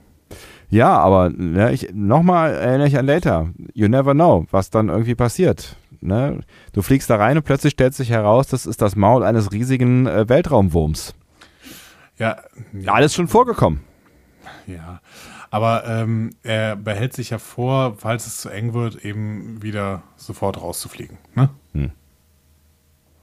Ja, ist okay. Ich hab, ich, ich, Ja. Mich hat das hier an der Stelle noch nicht gestört, dass er da nicht. Ähm, also der lässt ja seinen Protest hinterlegen ne, Ja. im Bordbuch. Ja. Und das finde, fand ich auch den richtigen Move. Da Okay. muss man noch nicht äh, krass protestieren, weil hier im Prinzip ist hier nichts Unethisches an der Stelle passiert. Ja, nicht unethisch. Ich habe mir irgendwie gedacht, dass ich finde es schon, schon krass, da mit so einem Riesenschiff mit diesen ganzen Leuten da reinzufliegen, ähm, wo er Wenn's irgendwie, noch geht, wenn es nicht gegangen wäre, dann hätte man es ja auch nicht gemacht. Ja. Ja. Point taken. ja, also wie gesagt, sie finden die Pegasus teilweise im Felsen und Pressman macht klar, dass er keine Spekulation will, warum das so ist hm, und befiehlt dann Riker, ihn an Bord zu begleiten. Kein großes Away-Team, weil zu sensible Ausrüstung. Und Picard steht immer noch daneben mit knirschenden Zähnen und lässt es über sich ergehen. Ja, ich glaube auch, der hat am Ende dieser äh, Folge muss auf jeden Fall zum Zahnarzt, weil seine Zähne komplett abgemahlen sind. Ja. Ja. Äh, die Pegasus sollte ursprünglich übrigens ein Raumschiff der Cheyenne-Klasse äh, sein. Dafür hatten sie aber kein Geld mehr und haben dann die Oberth-Klasse aus äh, Star Trek 6 genommen. ähm, aber im Hauptmaschinenraum ähm, zeigt eines der Displays noch die vier Gondeln eines Schiffs der Cheyenne-Klasse. Ups. Also das äh, haben sie dann nicht mehr richtig korrigiert. Ist nicht ganz so schlimm, aber daran merkt man das dann noch. Ähm, die Lebenserhaltung wurde über einen Energietransfer wiederhergestellt und in der Pegasus sieht dementsprechend alles aus wie geleckt, inklusive der zwölf Jahre alten Leichen. Ja, also es wird auch nochmal erklärt, dass das Vakuum diesen ganzen Bums da konserviert hat. Ähm, Ja, aber eine, eine hinreichende Erklärung ist das nicht. hm. Weil da müssten die Crewmitglieder Erfrierungen haben, wenn die im Vakuum gelegen haben. Äh, haben sie aber nicht. Stimmt. Also ich finde es so sinnvoll erklärt, warum die da aussehen, als wären sie gerade umgekippt, wird's nicht. Nee, wird's nicht, das stimmt schon. Riker ist erschüttert von den vielen Leichen. Ähm, Aber äh, auch das war so eine, also ja, sieht man so ein bisschen, aber wenn man, wenn man sich jetzt vorstellt, das sind alte Crewmitglieder, die er da sieht, dafür manövrieren die da aber relativ schnell irgendwie äh, durch und schieben die Leute da so an die Seite, mehr oder weniger, und ähm, es wird nicht weiter thematisiert. So, also ich fand's, also ja, jetzt war Riker halt auch noch nicht ewig da auf dem Schiff, aber irgendwie. Also wenn du da deine Besatzung siehst, äh, die du verlassen musstest, also er hat es ja noch nicht gesehen, so, ne? Ja, das habe ich aus einem anderen Grund ge gekauft. Ja. Ich habe hier schon gesehen, dass Pressman gerade wahnsinnig ist. Hm. Der will unbedingt nur dieses Experiment haben. Ne? Der ähm, hat nichts mehr anderes im Sinn. Hm. Und Riker, Riker- eiert hinterher. Genau, Riker eiert hinterher, weil er weiß, dass er jetzt gleich intervenieren muss. Ja. Der hat das ja auch gemerkt, wie Pressman drauf ist. Und er weiß, der hatte ja schon die Entscheidung getroffen im Prinzip, dass er jetzt intervenieren muss. Auf dem Holodeck. Nee, da hat er äh, Ah ja, ja- beschlossen, dass er PK nichts sagt. Ah, ja, richtig. Entschuldigung. Ja. Wie gesagt, Pressman äh, interessiert sich nur noch für so einen besonderen Zylinder in der Hauptkonsole des Maschinenraums und jetzt interveniert Riker. Ne? Er sagt, ja, Pressman, ich kann dir nicht erlauben, die Experimente fortzuführen. Das ist falsch, früher wie heute. Und ich wäre heute auf der Seite der Meuterer. Und Pressman sagt, aha, auf der Seite der Toten also. Und Riker sagt, nee, auf der, auf, den, äh, auf der Seite von denen, die für den Friedensvertrag einstehen. Denn mit den Experimenten würde es viel mehr Tote geben. Und in dem Moment dachte ich dann auch nur so, wovon redet ihr Leute? Jetzt sagt mir doch endlich mal, was das ist. Ja. Was für ein Friedensvertrag. Ne, so. Da hätten sie es nicht mehr so besonders lang ziehen dürfen. Ja, ja, ja. Hat mich gar nicht so sehr gestört, aber ich kann es ich kann's ein Stück weit nachvollziehen. Ja. Und während die beiden weiter streiten, wird die Pegasus dann plötzlich von einer Reihe von Explosionen erschüttert und Picard befiehlt ihnen, zur Enterprise zurückzubeamen, was sie dann auch tun, aber zusammen mit dem Objekt. Yes. Und als sie die Brücke erreichen, stellen sie fest, ihr Ausweg ist abgeschnitten. Die Romulaner haben nämlich den Eingang des Risses in dem äh, Asteroiden mit Disruptorfeuer versiegelt. Die Enterprise ist also im Abgrund gefangen.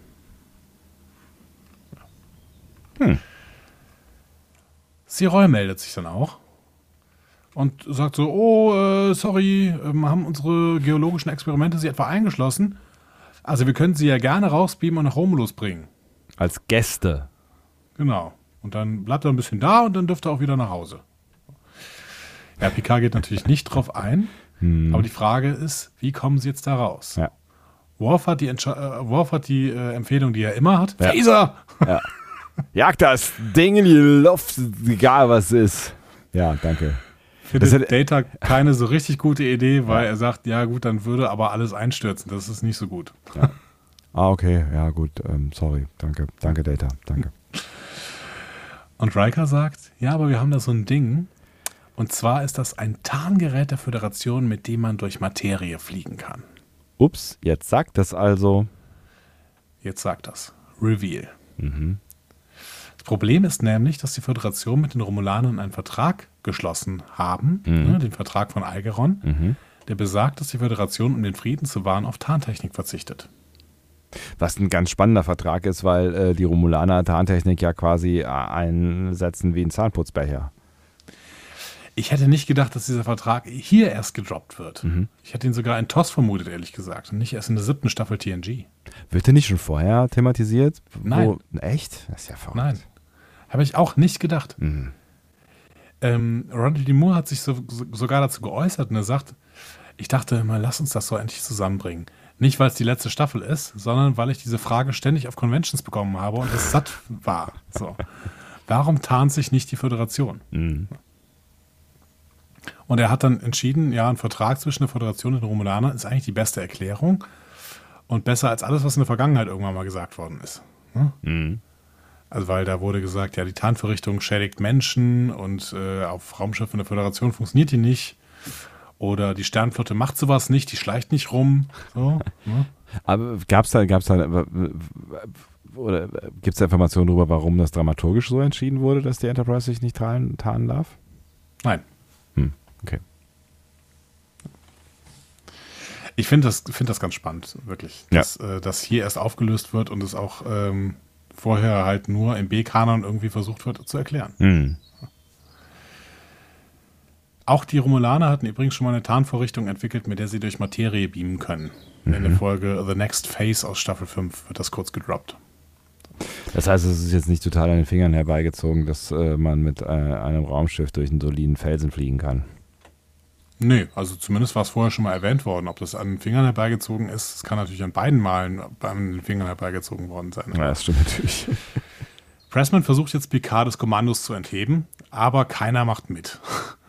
Worf verschränkt demonstrativ die Arme, fand ich eine sehr, sehr schöne Szene. Ja. An mir kommst du nicht vorbei. Also macht Picard weiter und befiehlt den Einsatz der Technologie. Und auch da können wir natürlich jetzt mal drüber sprechen, ob das jetzt irgendwie, ne, also dann, wenn ich sie gebrauchen kann, dann setze ich sie mal ein und ähm, verletze halt auch den Vertrag. Ja, müssen wir auch gleich mal drüber sprechen. Mhm. Ähm, nach acht Stunden haben Jordi und Data das Ding so angepasst, dass es funktioniert. Sie müssen nur die Ladeluftkühlerpegel überwachen, damit das Plasma-Relay-System nicht explodiert. Techno Battle. Das ist wohl auf der Pegasus auf jeden Fall passiert. Und das war die Explosion, die die Neuen auf Pressman, äh, um, um Pressman und Riker sahen. Ne? Ach, wir haben gar nicht erwähnt, dass, äh, dass die äh, überlebt haben, weil ne, wegen der Meuterei die äh, in, in einem Escape-Pod geflüchtet sind und quasi dann von der, vom, vom Weitem nur gesehen haben, wie das Schiff in die Luft fliegt. Ne? Das finde ich auch, das Genau. ist so ein bisschen so die Lorca-Story irgendwie. Ne? Beziehungsweise das Plasma-Relay-System ist explodiert, das Schiff gerät ins Treiben, das Gerät versagt in dem Moment, wo die im Asteroiden waren. Und dann sterben die alle. Ja. Genau. Ja. Es ist ein bisschen die Lorca-Story, hast schon recht. Ne? Ja. Und ähm, Pressman und Riker haben aber kein Problem mit den Augen. Aber wir wissen ja mittlerweile auch, dass es bei Lorca nicht von der Explosion kam. Stimmt. Die Enterprise tarnt sich jetzt also. Und tatsächlich ist das die erste Star Trek-Episode seit The Enterprise Incident von 1968, TOS-Folge, in der die Enterprise ein Tarngerät verwendet. Es sieht auch exakt genauso aus, äh, dieser Tarnvorgang, wie bei einem Warbird. Ne? Ja. Ja, Ich weiß auch gar nicht, äh, macht es das gleiche Geräusch? So, weiß ich gar nicht. das weiß ich auch nicht, ob es dasselbe ist. Hm. Es klappt auf jeden Fall. Die Enterprise kommt frei. Draußen enttarnt sich die Enterprise dann sofort wieder und Picard schickt sofort eine entschuldigende Nachricht an Siroy mit der Botschaft, wir schicken einen Bericht nach Romulus.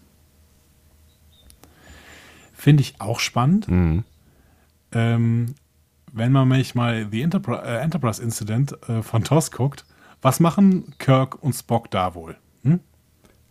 Das Ding geheim halten oder in die Luft jagen. Die klauen den Romulanern einfach die Tarntechnologie. Ach so, ja, natürlich. Natürlich.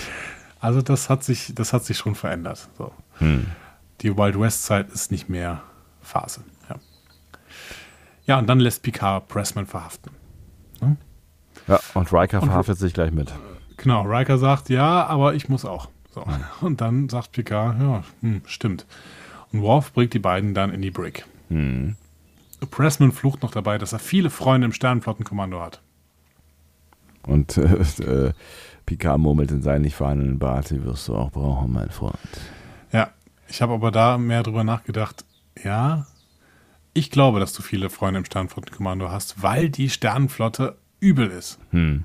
Und weil die Sternflotte geil wäre wahrscheinlich, oder ein Teil der Sternflotte, ich meine, offensichtlich hat er ja auch mit einigen äh, hohen äh, Menschen da zusammengearbeitet, so eine Tarnverrichtung in die Finger zu bekommen, ne? Tja. Also es ist schwierig. Aber äh, wie gesagt, da haben wir ja gesagt, wir kommen da vielleicht am Ende noch mal ein bisschen zu. Ja. Ähm, da sind wir aber jetzt im Prinzip am Ende. Ja. Ne? Also Picard sucht Riker in der Brick auf. Mit einer sympathischen Handbewegung befördert er den Wachoffizier vor die Tür. Ja, hau ab. Ja. Es gibt ein Verfahren. Pressman und seine Freunde beim Geheimdienst kommen vors Kriegsgericht. Mhm. Riker wird befragt werden und laut Picard auch an Respekt einbüßen, aber er bleibt weiterhin erster Offizier der Enterprise.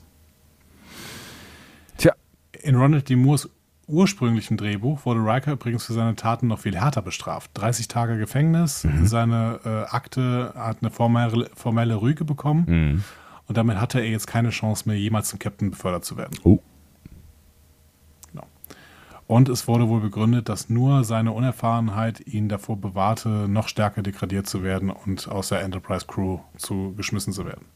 Ich meine, jetzt wissen wir natürlich nicht, wie diese Befragung am Ende ausgeht. Ne? Also das Urteil quasi wird uns ja nicht mehr gezeigt, aber wir erleben das Urteil von Picard mit und da äh, sagt er ja im Prinzip genau das, was du gerade äh, gesagt hast. Äh, ne? Also er begründet das ja ähm, auch mit seiner Unerfahrenheit. Ne? Du bist halt am Ende, hast du, hast du Befehle befolgt und wusstest es nicht besser, so mehr oder weniger, sagt er ja. Ne? Mhm. Ja, genau. Ja, aber die Sternenflotte, ne? Die Sternenflotte. Je mehr Star Trek wir gucken, wir gucken jetzt Star Trek seit gut vier Jahren. Mhm. Also stimmt ja nicht, aber wir gucken Star Trek seit gut 40 Jahren. Aber ähm, Wir, wir analysieren Star Trek seit gut vier Jahren. genau, wir analysieren Star Trek seit So gut vier schon, Jahren und wow. beschäftigen uns immer intensiver mit Star Trek und merken immer wieder, Die Sternflotte ist ein ganz schön schlimmer Haufen. Ja, und gar nicht erst irgendwie später so, ne? Also, ich meine, klar, jetzt sind wir hier in Staffel 7, aber ich, wir finden auch vorher Beispiele für Badmirals so, ne? Ja, Ähm, immer wieder. Ja.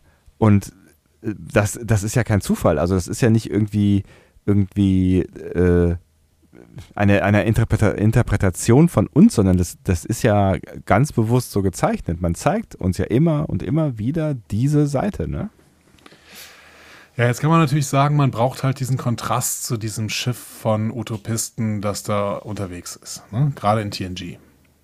Ja, aber äh, ich meine, äh, ich will jetzt nicht mit Gene Roddenberry um die Ecke kommen, aber eigentlich leben wir ja in einer, ähm, einer utopistischen Welt. Also zumindest dachte ich halt, dass die, die Sternflotte nach äh, diesen Idealen auch ein Stück weit funktioniert. Ne? Alle sind cool miteinander, jeder sucht sich seine Aufgabe und seinen, seinen, seinen Platz, Mhm. den, er, den er haben will. Und ähm, wir ne, sind alle ein großes Volk von Forschern und Weltverbesserern und ziehen alle an einem Strang. Aber das ist die Sternflotte-Nummer nur wirklich nicht. Also nicht, zumindest nicht die in TNG. Und Ja, später. deswegen, ja. ich, genau, ich habe es ja schon mal gesagt, ich glaube, dass das bei Roddenberry, ähm, also dass das mit dieser Neo-Auslegung von Roddenberry, die wir mittlerweile haben, dass der immer wollte, dass der Mensch quasi, der komplette Mensch ein Advanced Human ist, das kommt hinten und vorne nicht hin. Das Mhm. kommt hinten nicht hin, weil äh, Roddenberry war dafür verantwortlich, Kirk und äh, McCoy und Scott zu zeichnen. Ja. Und das sind wirklich keine Advanced Humans. Mhm. Äh, zumindest in den meisten Fällen nicht. Ähm, und es kommt vorne nicht hin, weil ähm, die, im Endeffekt, wenn man TNG sich anguckt, dann sind die Utopisten und dann ist der Advanced Human vielleicht auf der Enterprise unterwegs. Hm. Aber der Mensch ist nicht der Advanced Human in TNG. Nee. Also, ähm, äh, äh, es gibt, es gibt, es gibt ihn, äh, äh, hier, Wesley ist er, äh, ist einer von denen, ja, ja. Ja? Ähm, und Data vielleicht. Ja, Picard vielleicht auch. ja. So, der hat, der hat eine moralische Stufe, die sehr, sehr hoch ist, auf jeden Fall. Ne? Aber Ja, ja, ja. Wenn du die ganze Zeit einen Kontrast zeichnest und du quasi aus, von der Menschheit auf der Erde kriegst du ja im Prinzip nicht viel mit, außer die Sternenflotte. Und in der Sternenflotte, ständig, jedes Mal, wenn die Enterprise besucht wird, kommt irgendein ein Irrer, Ja, der ke- überhaupt keine moralische Integrität hat. ja. Ist so, ja. Und das ähm, ist doch das Bild, was von der Sternflotte gezeichnet wird. Deswegen frage ich mich immer, ähm, auch bei aller Kritik, die äh, aus dieser Richtung an den neuen Serien gebracht wird. Leute, habt ihr das klassische Star Trek mal intensiv geguckt? Hm. Wo ist denn der Advanced Human außer auf der Enterprise selbst? Ja, und äh, ne, man, kann, man kann sich wirklich mal irgendwie überlegen, wie viele bescheuerte Sternenflotten-Episoden es gibt, also wie viele äh, Badmirals auftauchen, wie viel ähm, auch irgendwie gegengearbeitet werden muss, gegen Entscheidungen der Sternenflotte. Also wie häufig auch Picard in die Situation kommt, dass er sich entscheiden muss, ob er Ja. ähm, sich gegen die Sternenflotte auflehnt, ne? Äh, bis hin zu dieser äh, äh, spooky äh, Monster-Folge, wo die Sternenflotte infiltriert, infiltriert ist von diesem Conspiracy. Mhm. genau Dings. Aber gut, da kann sie auch nichts für, dass die Köpfe platzen lässt am Ende. Ähm, da, da, da, da, da kann sie ausnahmsweise mal nichts für. Ja. Ähm, ja, aber ich, äh, ne, das ist kein gutes Bild, das stimmt schon. Oder ist es so, dass Ronald D. Moore das reingebracht hat und äh, Ronald D. Moore hat äh, Star Trek verändert an der Stelle? Dann müsste man mal hier so ein bisschen Recherchearbeit betreiben ne, und sich da mal genau die Folgen angucken, die Ronald D. Moore zu verantworten hat und was darin passiert und wie die Sternflotte darin gezeichnet wird. Das ist natürlich ganz spannend. Ja, wir sollten uns mehr Ronald D. Moore-Episoden angucken, auf jeden Fall. Hm. Je mehr Ronald D. Moore mit Star Trek zu tun hat, desto mehr wird die Sternenflotte wie die Besatzung der äh, Battlestar Galactica. Ja, aber das So. ist, aber das ist, das ist, das ist halt authentisch und dafür liebe ich Battlestar Galactica, dass Ja. da, dass da kein Charakter, also wirklich keiner ähm, glatt ist, dass du keinem auch trauen kannst oder dass du, dass du, dass du ihnen halt so viel trauen kannst, so viel du halt Menschen trauen kannst, weil alle tragen irgendwas mit sich rum und haben irgendeine dunkle Seite. Ja, so. ja, genau. Und ich feiere das sehr, sehr, sehr. Und das, das ist ja auch so, ein- so ein Stück weit in ähm, der Ronald D. Moore-Serie äh, For All, All Mankind, ne? wo, wo du auf der einen Seite die ganze Zeit so dieses, diese, diese Bling-Bling-NASA-Welt äh, vorgeführt Mhm. bekommst und dann Ja. ähm, ohne zu viel zu verraten, ich glaube, das kann man, glaube ich, schon, schon, schon sagen über die Serie, aber reißt er das ja alles so Stück für Stück wieder ein, was er da aufgebaut hat, was ich auch ziemlich geil finde. So, ne? Und ja, das absolut. Ne? Und das, äh, finde ich, macht halt auch gutes Character Writing aus, dass, dass sie halt Tiefe bekommen. Und ähm, ja, das passiert halt auch in dieser Folge. Genau. Und deswegen ist es eine klassische Ronald D. Moore-Episode. Jeder Charakter hat Abgründe, jeder einzelne. Mhm. Und äh, um ein Fazit zu ziehen, um ein Fazit zu ziehen, Ja, ist, hast du dir einen schönen Satz ausgesucht. Alliteration mit Z. Ja. Wunderbar. Zehn Ziegen zogen zehn Fazits zum Zoo. Schön. Gerne. Es ist für mich eine überragende Episode. Eine Episode, wie ich Star Trek liebe tatsächlich. Ne? Moore beugt sich hier einerseits dem Grundprinzip von Star Trek und damit sicherlich auch den Vorgaben von Michael Piller, die beschreiben, dass am Ende die Guten immer auch die Guten bleiben. Ne? Deswegen geht Riker äh, erhobenen Hauptes wieder aus diesem äh, aus dieser Brick raus. Und das wollen wir irgendwie auch. Ne? Schattierungen in den Charakteren bekommen, uns aber am Ende zumindest auf einen Restgrad moralischer Integrität verlassen können. Und Ja. das können wir. Ja. Ne? Das ist Star Trek und das können wir. So. Und trotzdem muss man schon sagen, dass diese Episode dem Charakter Will Riker eigentlich für immer verändert. Mhm. Und das für mich nicht, weil er damals als junger Ensign den Fehler gemacht hat. Das ist nicht die Frage. Ne? Also der war halt Teil der Verschwörung, hat nicht für seine Ideale eingestanden, aber da kaufe ich die Erklärung, ja, ich war unerfahren und ich war äh, gerade erst sechs Monate im Dienst. Ne? Sondern für die Fehlerkultur danach. Der hat für seinen Fehler niemals gerade gestanden. Der hat das Ding unter den Teppich gekehrt und alle haben nie mehr darüber gesprochen. Ja. Und Riker auch. Ja. Und vielleicht auch im Sinne seiner Karriere, zwölf Jahre lang. Ja. Und das knackst schon ein wenig an der moralischen Autorität von Riker. Ja, absolut. Fazit, überragende Episode. Ich danke sehr dafür, dass wir an sie erinnert wurden, weil ich sie wirklich sehr, sehr gefeiert habe. Hm. Ja, und ich finde auch das zeigt, ähm, da, oder da zeigt sich mal wieder, dass in so einer Episode gar nicht viel passieren muss, weil es ist eigentlich nichts passiert. Ne? Also es sind, sind nur im Prinzip ähm, Metadiskussionen angestoßen Ja. worden. So, ne? Ja. Und, ähm, das, und es war eigentlich auch wieder so ein Stück weit so ein Kammerspiel. Und das finde ich tatsächlich bemerkenswert, dass, dass sich Star Trek erstens getraut hat, diese, diese Episoden zu machen, wo eigentlich nicht so richtig viel passiert, sondern ein moralisches Dilemma durchgekaut wird, ne, von allen Seiten Mhm. immer wieder durchgekaut wird, bis wir irgendwie selber uns positionieren müssen und ähm, gucken müssen, wo wir uns irgendwie zurechtfinden. Und das finde ich macht diese, diese Episode auch wirklich ähm, sehr, sehr gut. Und deswegen habe ich sie auch wirklich sehr äh, gerne geschaut. Auch tatsächlich, weil wir so, so, so dicht dranbleiben, weil wir halt keine, keine B-Handlung haben, die uns irgendwie ablenkt. Ähm, Ja. Das, das finde ich, tut der Episode auch total gut, auch wenn man es vielleicht noch weiter hätte runterdampfen können. Aber ähm, Nee, nee, sehr, sehr Ja? gute Entscheidung. Ja. Wirklich sehr, sehr gute Entscheidung, keine B-Handlung zu machen, sondern sich lieber mal kurz irgendwie noch einen amüsanten Teaser aufzubauen, der auch sehr, sehr gut funktioniert hat. ne? ja, genau. Der überhaupt mit der Episode überhaupt nichts zu tun hat und dann geht es aber ins Eingemachte und man verlässt diese Haupthandlung nicht mehr. Hm. So. Und das äh, war wirklich sehr, sehr stark. Ja.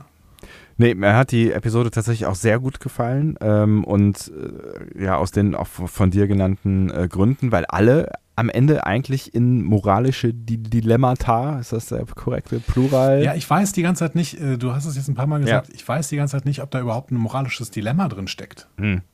Ja, oder in, in, um moralische Entscheidungen, also im, um, Ja. oder, ne, also das ist vielleicht das bessere Wort, also einfach um, es geht ja die ganze Zeit um Entscheidungen, also wie positioniere ich mich. Verantwortung zu, auch, ne? Ja, ja, auf jeden Fall. Ähm, und du hast auch recht, das knackst auf jeden Fall an Riker, finde ich auch. Ähm, dass, dass er auch, dass er dann vielleicht auch an der Stelle nicht sagt, ich stelle mich jetzt aber meiner äh, Verantwortung Jean-Luc und ähm, ne, will, will nicht, dass, dass hier irgendwie ein, ein, eine Sonderbehandlung äh, stattfindet, weil ich, ähm, ich war vielleicht damals unerfahren, das finde ich echt ein gutes Argument von dir, aber ich habe es halt auch mit vertuscht so, ne? Ja, maybe, es war ein Befehl und wir mussten alle sagen, wir reden nie wieder drüber, aber ähm, ich hätte es ja trotzdem machen können, so, ne? Also ich hätte ja trotzdem an irgendeinem Punkt es machen können und äh, er hat es ja wahrscheinlich nur nicht gemacht, ähm, weil er davon ausgegangen ist, dass er, sie nie wieder irgendwas davon hören äh, werden von, von der Pegasus und dem, was da so passiert ist. Ne? Aber das macht es natürlich nicht ja, besser. Was heißt, nicht, was Ja. heißt vielleicht, ne? Also Ja. ähm, wir haben ja so, eine ähnliche, so, ähnlichen, so einen ähnlichen Fall, äh, als die Discovery dann in die Zukunft reist. Ne? Mhm. Und dann ähm, sagen hier die Zurückbleibenden, ne, also Spock und Pike und sowas, ne, die sagen ja, okay, wir Schweigegelübde, ne, das wird jetzt alles classified und wir sprechen nie wieder drüber. Ja. Aber hier geht es ja um den Schutz einerseits der Welt und andererseits auch der Technologie, die da gerade verschwunden ist. Mhm. So, ne? Bei diesem, äh, bei dieser Classification hier quasi, ne, wo, wo das alles äh, plötzlich geheim gehalten wird, geht es nur darum, dass Riker und die acht anderen nicht für die Fehler gerade stehen müssen, die sie damals gemacht haben.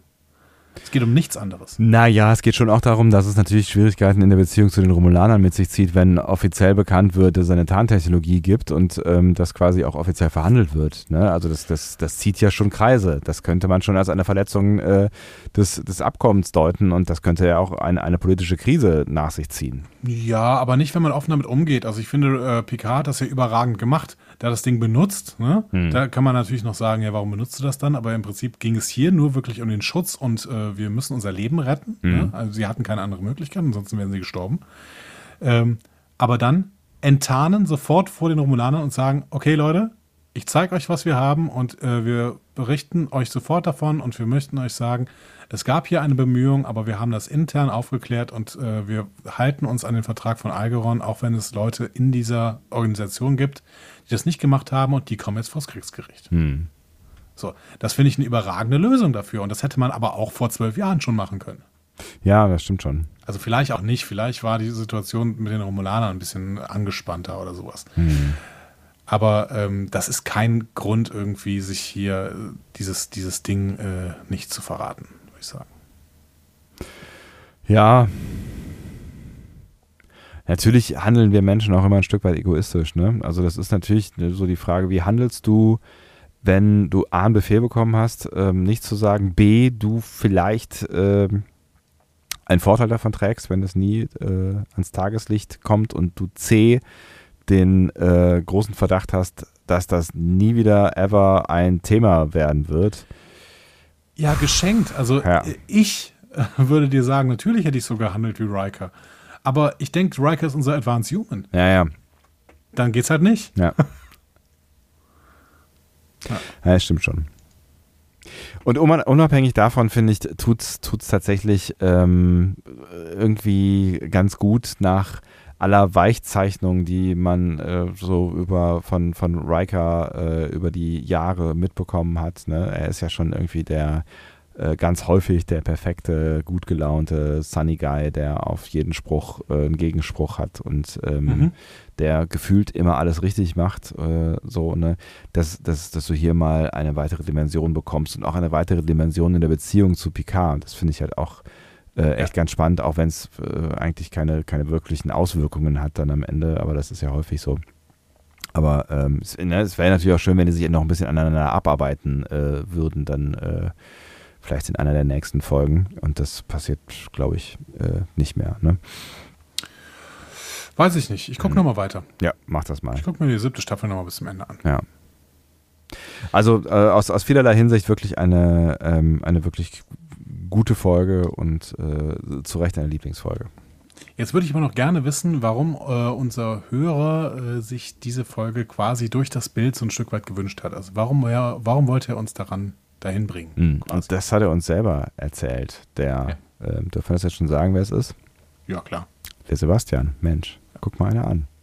Das sagt er selbst dazu. Hallo, liebes Discovery Panel. Es grüßt Sebastian. In Bezug auf eure heutige Lieblingsfolgenbesprechung The Pegasus, das Pegasus-Projekt, vielleicht noch ein paar kurze Anmerkungen. Ich hoffe, dass diese Folge wirklich zu euren Lieblingsfolgen gehört. Zu den meinen gehört sie definitiv und das hat Gründe. Erstens ist sie eine klassische Star Trek-Folge. Das heißt, eine komplexe Problemstellung, innere moralische Konflikte und viel Technobabble, das bei der Problemlösung hilft. Und TNG-typisch, das auf Papa Jean-Luc immer Verlass ist. Zweitens, und das ist das Besondere an dieser Folge, dass sich der zentrale Konflikt zwar innerhalb von Riker, aber eben auch zwischen Riker und Picard abspielt. Was es so oder so ähnlich, außer vielleicht so ein bisschen im Mission Farpoint, zwischen den beiden eigentlich noch nie gegeben hat. Was in der Szene in Star Trek Picard auf Nepente, wo Picard und Riker am See kuscheln, dazu führte, dass sämtliche meiner Taschentücher zur finalen Benutzung herhalten mussten. Mehrfach. Drittens enthält diese Folge zwei meiner absoluten Picard-Lieblingsmomente. Erstens im Cold Open, als dieser Blick von Jean-Luc, als die Admiralin den Picard-Tag thematisiert und andererseits in der Schlussszene, als Picard einfach nur mit einer Kopfgeste Riker quasi alles verzeiht. Aber natürlich gab es auch einige cheesy Momente. Erstens finde ich es schon recht amüsant, dass romulanische Commander offensichtlich immer allein auf der Brücke sind und alles selbst bedienen müssen. Ja, Production Value. Und zweitens ist das Testosterongehabe hier mal wieder unerträglich. Gerade in der Szene, als Pressman Riker im Bereitschaftsraum über Loyalität und Männlichkeit belehrt. Those things say more about a man than the rank on his collar or the uniform he wears weil dies mehr über einen Mann aussagt, als die Rangabzeichen an seinem Kragen oder die Uniform, die er trägt. Alter, ich musste mich nach dieser Szene erstmal duschen und anschließend rasieren. Dabei habe ich gar keinen Bartwuchs, aber hey, die frühen 90er. Abschließend bleibt vielleicht noch anzumerken, dass diese Folge geradezu beispielgebend dafür ist, wie großartig deutsche Synchronisation sein kann.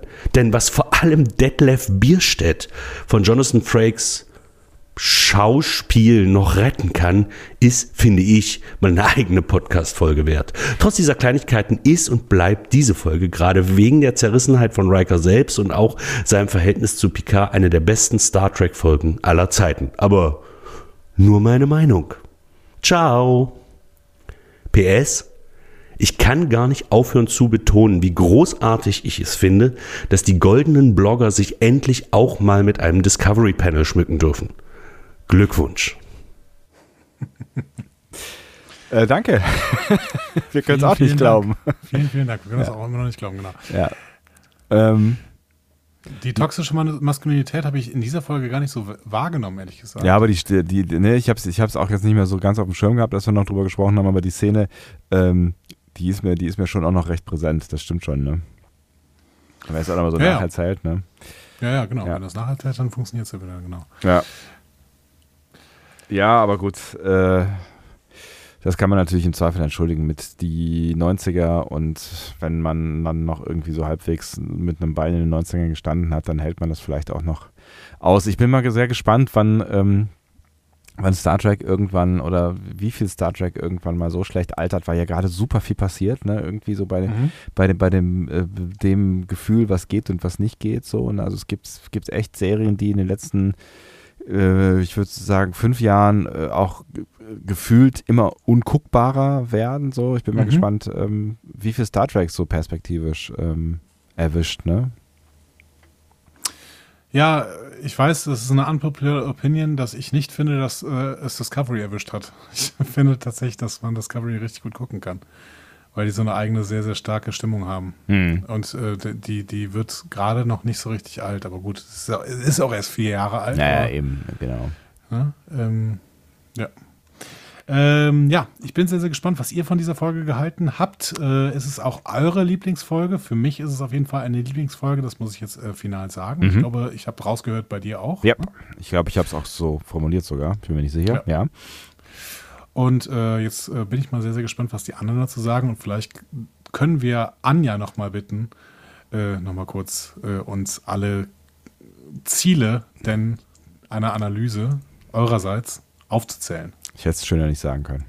Diskussionen zu folgen findet ihr auf discoverypanel.de oder sprecht eine Nachricht auf den Discovery Panel Anrufbeantworter unter 02291 ukta uk 2 unter der 02291 uktauk2 erreicht ihr uns auch per WhatsApp. Außerdem gibt es uns auch bei Instagram unter Discovery Panel, bei Twitter unter Panel Discovery und bei Facebook unter Discovery Podcast. Wir freuen uns über eure Nachrichten und über eure Kommentare. Ja, wir können ja auch mal die Diskussion aufmachen über die moralischen Entscheidungen in dieser Folge. Haben alle richtig gehandelt am Ende? Hat äh, Riker Ähm, hätte er früher handeln müssen, so, ne? Also was, was wir gerade noch thematisiert haben, hätte er früher sich, sich melden müssen. Hat Picard richtig gehandelt, indem er die, diese, diese äh, Tarntechnologie einsetzt, um das Schiff äh, zu Ja. retten. Ähm, ne, was ist ich ja noch viel spannender finde, was sagt ihr zur moralischen Integrität der Sternenflotte an sich? Oh ja, das ist, das ist vielleicht, ja, das ist vielleicht die mit spannendste Diskussion. Ne? Das ist Ja. echt, äh, ja. Ja, schreibt da gerne mal was zu. Da würde ich gerne was zu lesen. Genau. Und ansonsten äh, bleibt uns noch zu sagen, bis morgen. So sieht's aus, Freunde. Bis morgen.